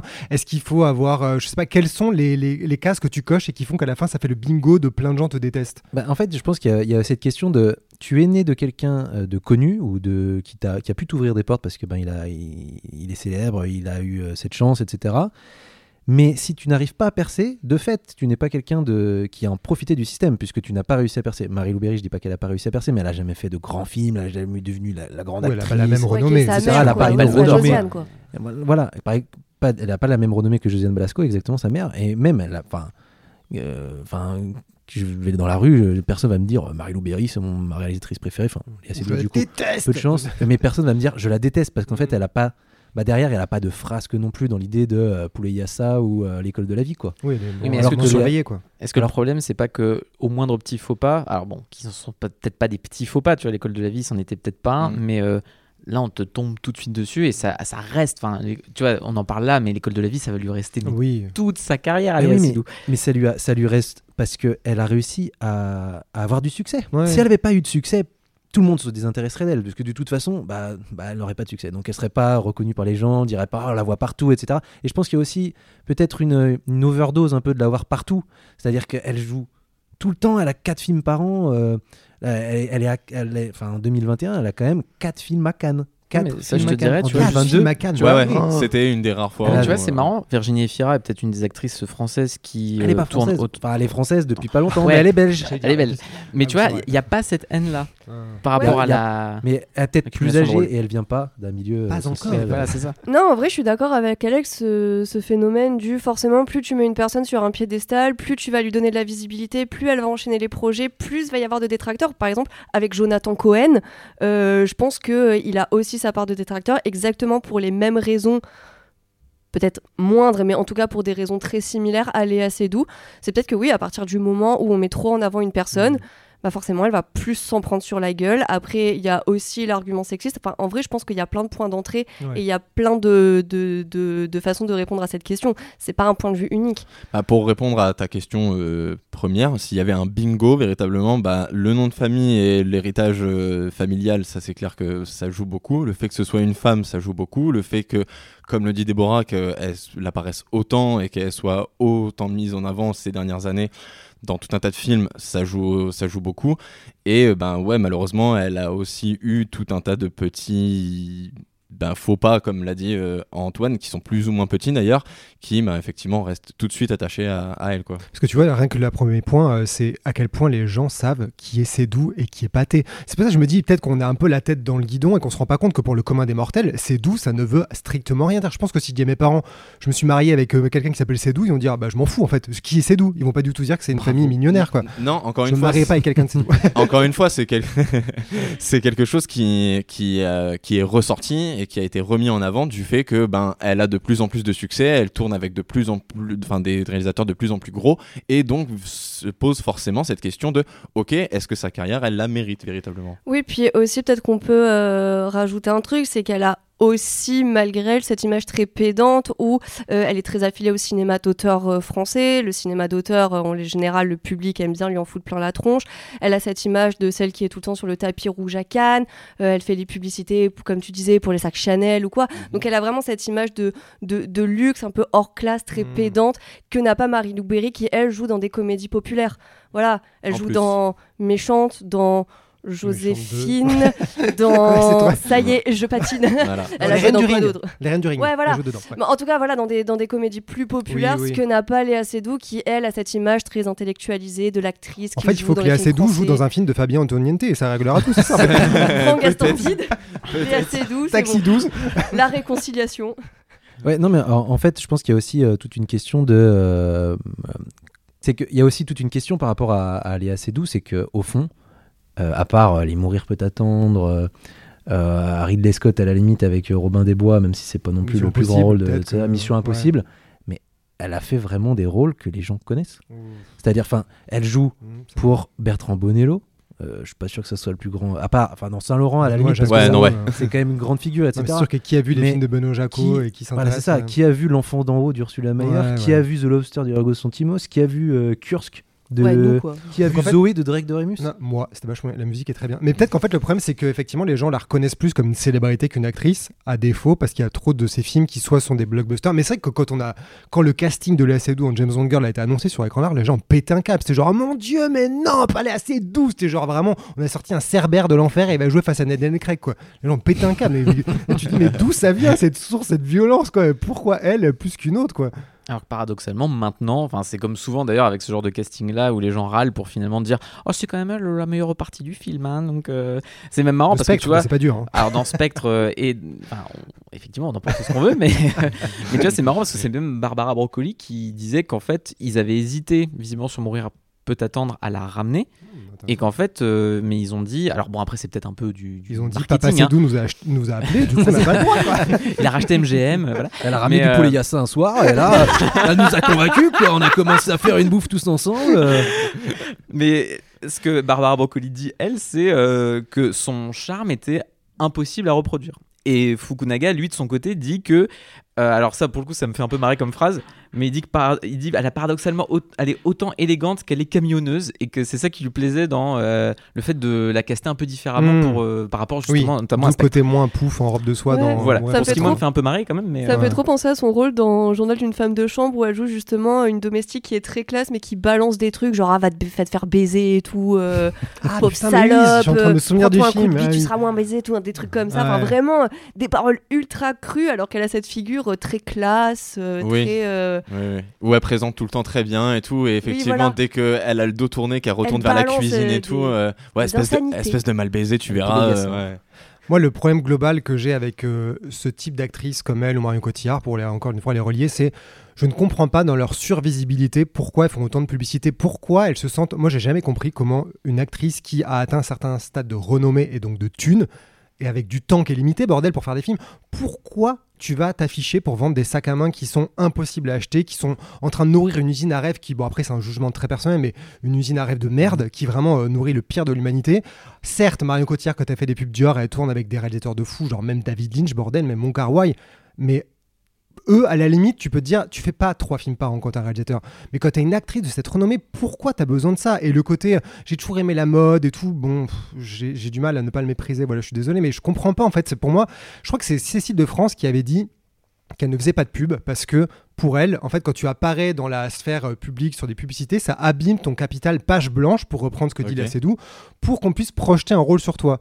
Et Cécile de France n'en fait pas de pub. Eva Green, il me semble qu'elle disait que elle, elle trouvait que faire des pubs c'était bien parce que c'était une manière de ne pas dire oui à des films de merde. Donc ça, c'est l'autre Hmm, côté. ok. Elle tourne pas 15 films. Mais que tu tournes 15 films avec des réalisateurs de fous, des réalisatrices de fous, des projets incroyables et que tu es occupé toute l'année, pourquoi tu vas foutre ta gueule pour vendre du Chanel partout dans le monde Ça, je ne comprends pas. Je pense que c'est un souhait de sa part, à mon avis, pour simplement s'impliquer sur encore un autre projet, sur un autre format, sur un autre support, en fait, comme elle a pu faire du cinéma, de la télé, du jeu vidéo, et là maintenant de la publicité, et en plus avoir le- le- l'opportunité, ben, comme tu l'as dit, de travailler avec des réalisateurs euh, et des cinéastes de renom. Bon, quoi, elle, je sais pas évidemment. si c'est le cas. Si, hein. si, euh, Si. attends, en 2013, elle a fait une pub Prada euh, qui était co-réalisée avec Wes Anderson. Ah, c'est comme ça que ça a commencé? Exactement. Et en fait, Ah. Wes Anderson, lui, il n'était pas euh, là sur le tournage, il était à distance. Et en fait, il a été grave impressionné en voyant les prises, euh, de voir qu'il pouvait diriger aussi facilement Léa Seydoux à distance, qu'elle était capable de s'adapter aussi facilement. Et c'est pour ça, après, qu'il lui a écrit un petit rôle. euh, Ah, un peu de merde, vraiment très anecdotique dans euh, The Grand Budapest Hotel et qu'ensuite il l'a reprise dans The Elle French qui dans Dispatch. The Grand Budapest Hotel? Euh, une, souvenir. Elle joue une, une- gouvernante Ouais, une Oui. Enfin, gouvernante. une elle a mais genre gouvernante. Trois lignes de dialogue, Ouais, euh, pas ouais. plus. Elle est vraiment genre presque Bah, un caméo. il y a tellement de rôles dans Oui, Anderson, c'est vraiment ouais. des, des mini. Ah, mais c'est intéressant. Peut-être qu'elle se dit euh, je tourne avec Spielberg, il faut que je fasse des pubs jusqu'à ce que je le rencontre par hasard. Et puis je pense que beaucoup d'actrices font ça maintenant. Enfin, il y a tellement de cinéastes euh, populaires qui font de la pub que t'as as Bah, besoin, euh, ne besoin que là, faire euh, si, pour, sur le CV, ça, ça, Ouais, ça rend bien quand même. bien. Bah, et ça paye tout, la moi. maison aussi. hein. Edgar Wright, ah, mais là, laquelle euh, de maison là, la combien tu C'est ça que je, je n'arrive plus vraiment, Ah je, bah je ça, tolère pas. euh, Enfin, tolère, on s'en fout de ce que je pense. Mais moi, je, je trouve ça trop dommage. Tu vois, quand je suis dans la rue, je me dis putain, j'aime bien tel film avec euh, telle actrice, euh, même avec Green, hein, tu vois, des, peu importe l'actrice. Euh, et je la vois en train de... Et là, je me suis obligé de me dire, cette personne, elle décide d'utiliser son image, de de- d'abîmer son image d'artiste page blanche pour... Bon, Encore une fois, c'est jugement de ma part de dire que c'est abîmé, mais je trouve ça trop dommage comme ça bloque l'imaginaire. Tu te dis, ça marche quand elle joue France, comme je disais, moi je trouve que c'est hyper malin, mais après quand tu la vois dans Roubaix ou dans même, tu vois, un beau matin, je l'aime bien, je la trouve très très bien dans un beau matin, mais je me dis, tu sais, c'est quasiment dans la rue, il faudrait faire un truc méta comme Scarlett Johansson dans The Island, il faudrait qu'elle passe dans la rue et qu'elle soit qu'elle passe devant sa tête euh, super bien Ah coiffée, là là. brochée pour Ouais, vendre un sac euh, euh, Chanel. J'ai vraiment du mal à comprendre ça. Et dans cette espèce de, de, de machine à popularité, à visibilité, où elle est tout le temps là, tout le temps, euh, qu'elle fait qu'elle est quatre films à Cannes, tant mieux, tu vois, qu'elle tourne plein de films, surtout si c'est des films aussi intéressants avec des cinéastes comme ça. Mais est-ce que tu as besoin de faire les pubs entre temps, quoi? Je tu tourne vois, en boucle là-dessus, j'arrive pas à Est-ce que comprendre. c'est pas le reflet vraiment du vrai problème Léa Seydoux C'est que finalement, elle est le- la face euh, émergée de l'iceberg de l'hypocrisie euh, que tu vois surtout à Hollywood d'ailleurs de ces acteurs qui parfois euh, émergent de rien et puis dès qu'il y a le succès, bah ils ou elles tournent dans tout ce qui passe et ils font des pubs dès qu'ils peuvent. Et voilà, tu vois, non mais des gens comme ça en fait. Enfin, tout, tout le monde, pas en le fait, perdu, des, des. Scarlett, des Scarlett Johansson, tu vois, des, des Michael B. Jordan maintenant, enfin, tu vois, tous ces gens-là, quoi. Et, et que ça reflète ce, ce truc-là. Alors, surtout quand derrière, ils vont faire de l'indé euh, ultra social, machin, pour ensuite te faire un truc sur Prada ou Chanel. Ou quoi. dire que l'écologie c'est important alors que est-ce que tu as Oui, un fabrique voilà. à mode, c'est un truc écolo vraiment euh? Alors, je pense pas que ce soit un besoin véritablement. Euh, je pense que encore une fois, c'est non seulement bah, pour avoir de la visibilité. euh, Il y a évidemment un attrait marketing indéniable, mais je pense que c'est vraiment le fait de, de se, se- de se lancer en fait dans un projet totalement différent euh, qu'elle n'a éventuellement jamais fait quoi. Et effectivement, tourner une publicité de deux minutes, c'est un exercice totalement différent de participer à la production d'un jeu vidéo qui est encore un autre exercice que tourner un film. Et je pense qu'en fait que c'est vraiment toute cette expérience multiple qu'elle essaye, qu'elle essaye de récupérer le plus possible. Donc, euh, donc voilà Donc en gros, le problème, c'est pas Léa Seydoux et son talent, puisque visiblement, même si on n'est pas d'accord, on a tous euh, envie d'aimer des. Enfin, il y a tous des. On trouve tous qu'il y a des trucs intéressants, qu'elle a une carrière assez dingue. Le problème, c'est la personne publique. En fait, c'est juste que les gens projettent sur elle, le fait qu'elle soit trop présente. Donc en fait, c'est même pas un vrai sujet, puisqu'on parle de cinéma. Donc en fait, on s'en fout rubrique People. Quoi. Bah ouais. Euh, Complètement. donc ce qu'on peut faire, c'est. On parle quoi du fait qu'elle a un équilibre vachement intéressant entre carrière française, américaine. En même temps, est-ce que c'est exceptionnel? Ouais, alors là, je vais juste euh, casser un peu tes, tes espoirs et je dois poser la question qui fâche. Mais est-ce que les gens en ont quelque chose véritablement à foutre de Léa Est-ce qu'on en a Seydoux? quelque chose à foutre de ce dont les gens ont quelque chose à foutre? Bah écoute, euh, on Oui. dit quand même selon les règles euh, du dieu SEO et le dieu SEO il dit que les gens ils sont plus chauds à lire des trucs sur Zendaya, Tom Cruise, Will Smith, même Betty White apparemment, ça ressort dans les résultats. Mais euh, Léa Seydoux en fait clairement pas partie et on voit que sur le site euh, les portraits qui marchent vraiment bien, bah, c'est les superstars du style euh, Vin Diesel qui a pété les 100 000, euh, Tom Cruise euh, 70 000, Will Smith et après euh, quand on essaie de faire un petit peu plus euh, par passion, euh, j'ai envie de rappeler mon super portrait de Pete Docter qui plafonne à 4000 vues. Euh, moi, je repense à mon Guyline Heard que j'ai Ouais, voilà. adoré faire et qui a fait genre 3000. Putain, ça m'a arraché la gueule quand j'ai Ou peut-être sinon, bon, euh, pas un portrait écrit, mais un portrait vidéo, éventuellement. Ouais, J'étais hyper déçu, moi, des scores de Dwayne Johnson et Tom Cruise. hein. Je crois qu'on a même pas fait 40 000 alors que je pensais avoir euh, craqué le code de YouTube. Quoi, mais Ok. pas du Ah oui, tout. là, a priori, oui. Ok, donc même sur YouTube, ça fonctionne euh, pas. Ouais, ouais, non, Ouais. il est assez doux sur YouTube, euh, moi je le vois pas trop. hein. Ok. Bon, après, sinon, on peut faire des dossiers euh, sur sa carrière en attendant justement ses prochaines grosses actus. Parce que bon, là, il y a Dune 2 qui arrive quand même en fin Ouais, c'est d'année. quoi, c'est en novembre, un truc comme ça, non Ouais. novembre 1er Je novembre. crois. ouais. Il va y avoir euh, Death Stranding 2 qui Yes. va arriver. Ouais, puis en plus, dans Dune Le 2, elle a un petit rôle, quoi. Donc c'est même pas comme si euh, c'était un énorme levier. Il y aura tellement de trucs à faire Ouais. autour. euh. Puis bon, la bête de Bonello, même si je l'attends beaucoup, n'est pas un projet extrêmement attendu. Non. Ah, le Ouais. prochain Cronenberg, le prochain Cronenberg. Ah, Oui. c'est Bah, là, le On premier a pas rôle beaucoup parlé de. Ou c'est quoi C'est Vincent Cassel, non, dedans Décidément. Euh, oui, c'est Non, probablement le premier Vincent rôle. Cassel, c'est. The Shroods, mais je sais plus. euh, The Shroods. Ouais, mon, mon anglais est toujours approximatif. Sinon, on fait 50-50. On fait un truc sur les doux, mais à côté, on fait, je sais pas, un truc sur euh, Henri Cavill ou Johnny Depp euh, pour les résultats Google, tu vois. Dans le même article, je trouve. ça va être compliqué du coup. Super. Ok, donc euh, il faut faire un article de merde pour parler de la C2, donc ça donne super envie d'un coup. euh. Voilà, tu mets Henri Cavill dans le titre quelque part, ou tu mets Marvel, on se démerde. Pourquoi tant de haine La rubrique, premier épisode Léa Seydoux. Et on donne le top 10 des raisons de détester Léa Seydoux. Je suis sûr que ça cartonne. Je suis sûr que côté Google, on nous dira qu'on a raison. Je Peut-être. suis sûr que des gens démissionneront si on le fait, par contre. Ouais. Après, tu parles de premier épisode, on pourrait en faire un podcast, sinon, euh, il est assez doux. hein. C'est vrai que ça me fait pas comme si ça fait 4 ans qu'on envisage d'en faire un. Donc, euh, On C'est pas mal fera jamais ce podcast, euh, faut arrêter. Ouais. Et puis surtout, le problème, c'est que si jamais on fait un podcast, eh ben, il faudra encore une fois dire aux gens qu'ils doivent mettre des commentaires, euh, mettre des avis positifs, aller noter 5 étoiles sur les plateformes de streaming. Ouais, Classique, non. quoi. Ouais, Classique, quoi. Voilà. Ouais, non, faisons jamais ça, s'il vous plaît.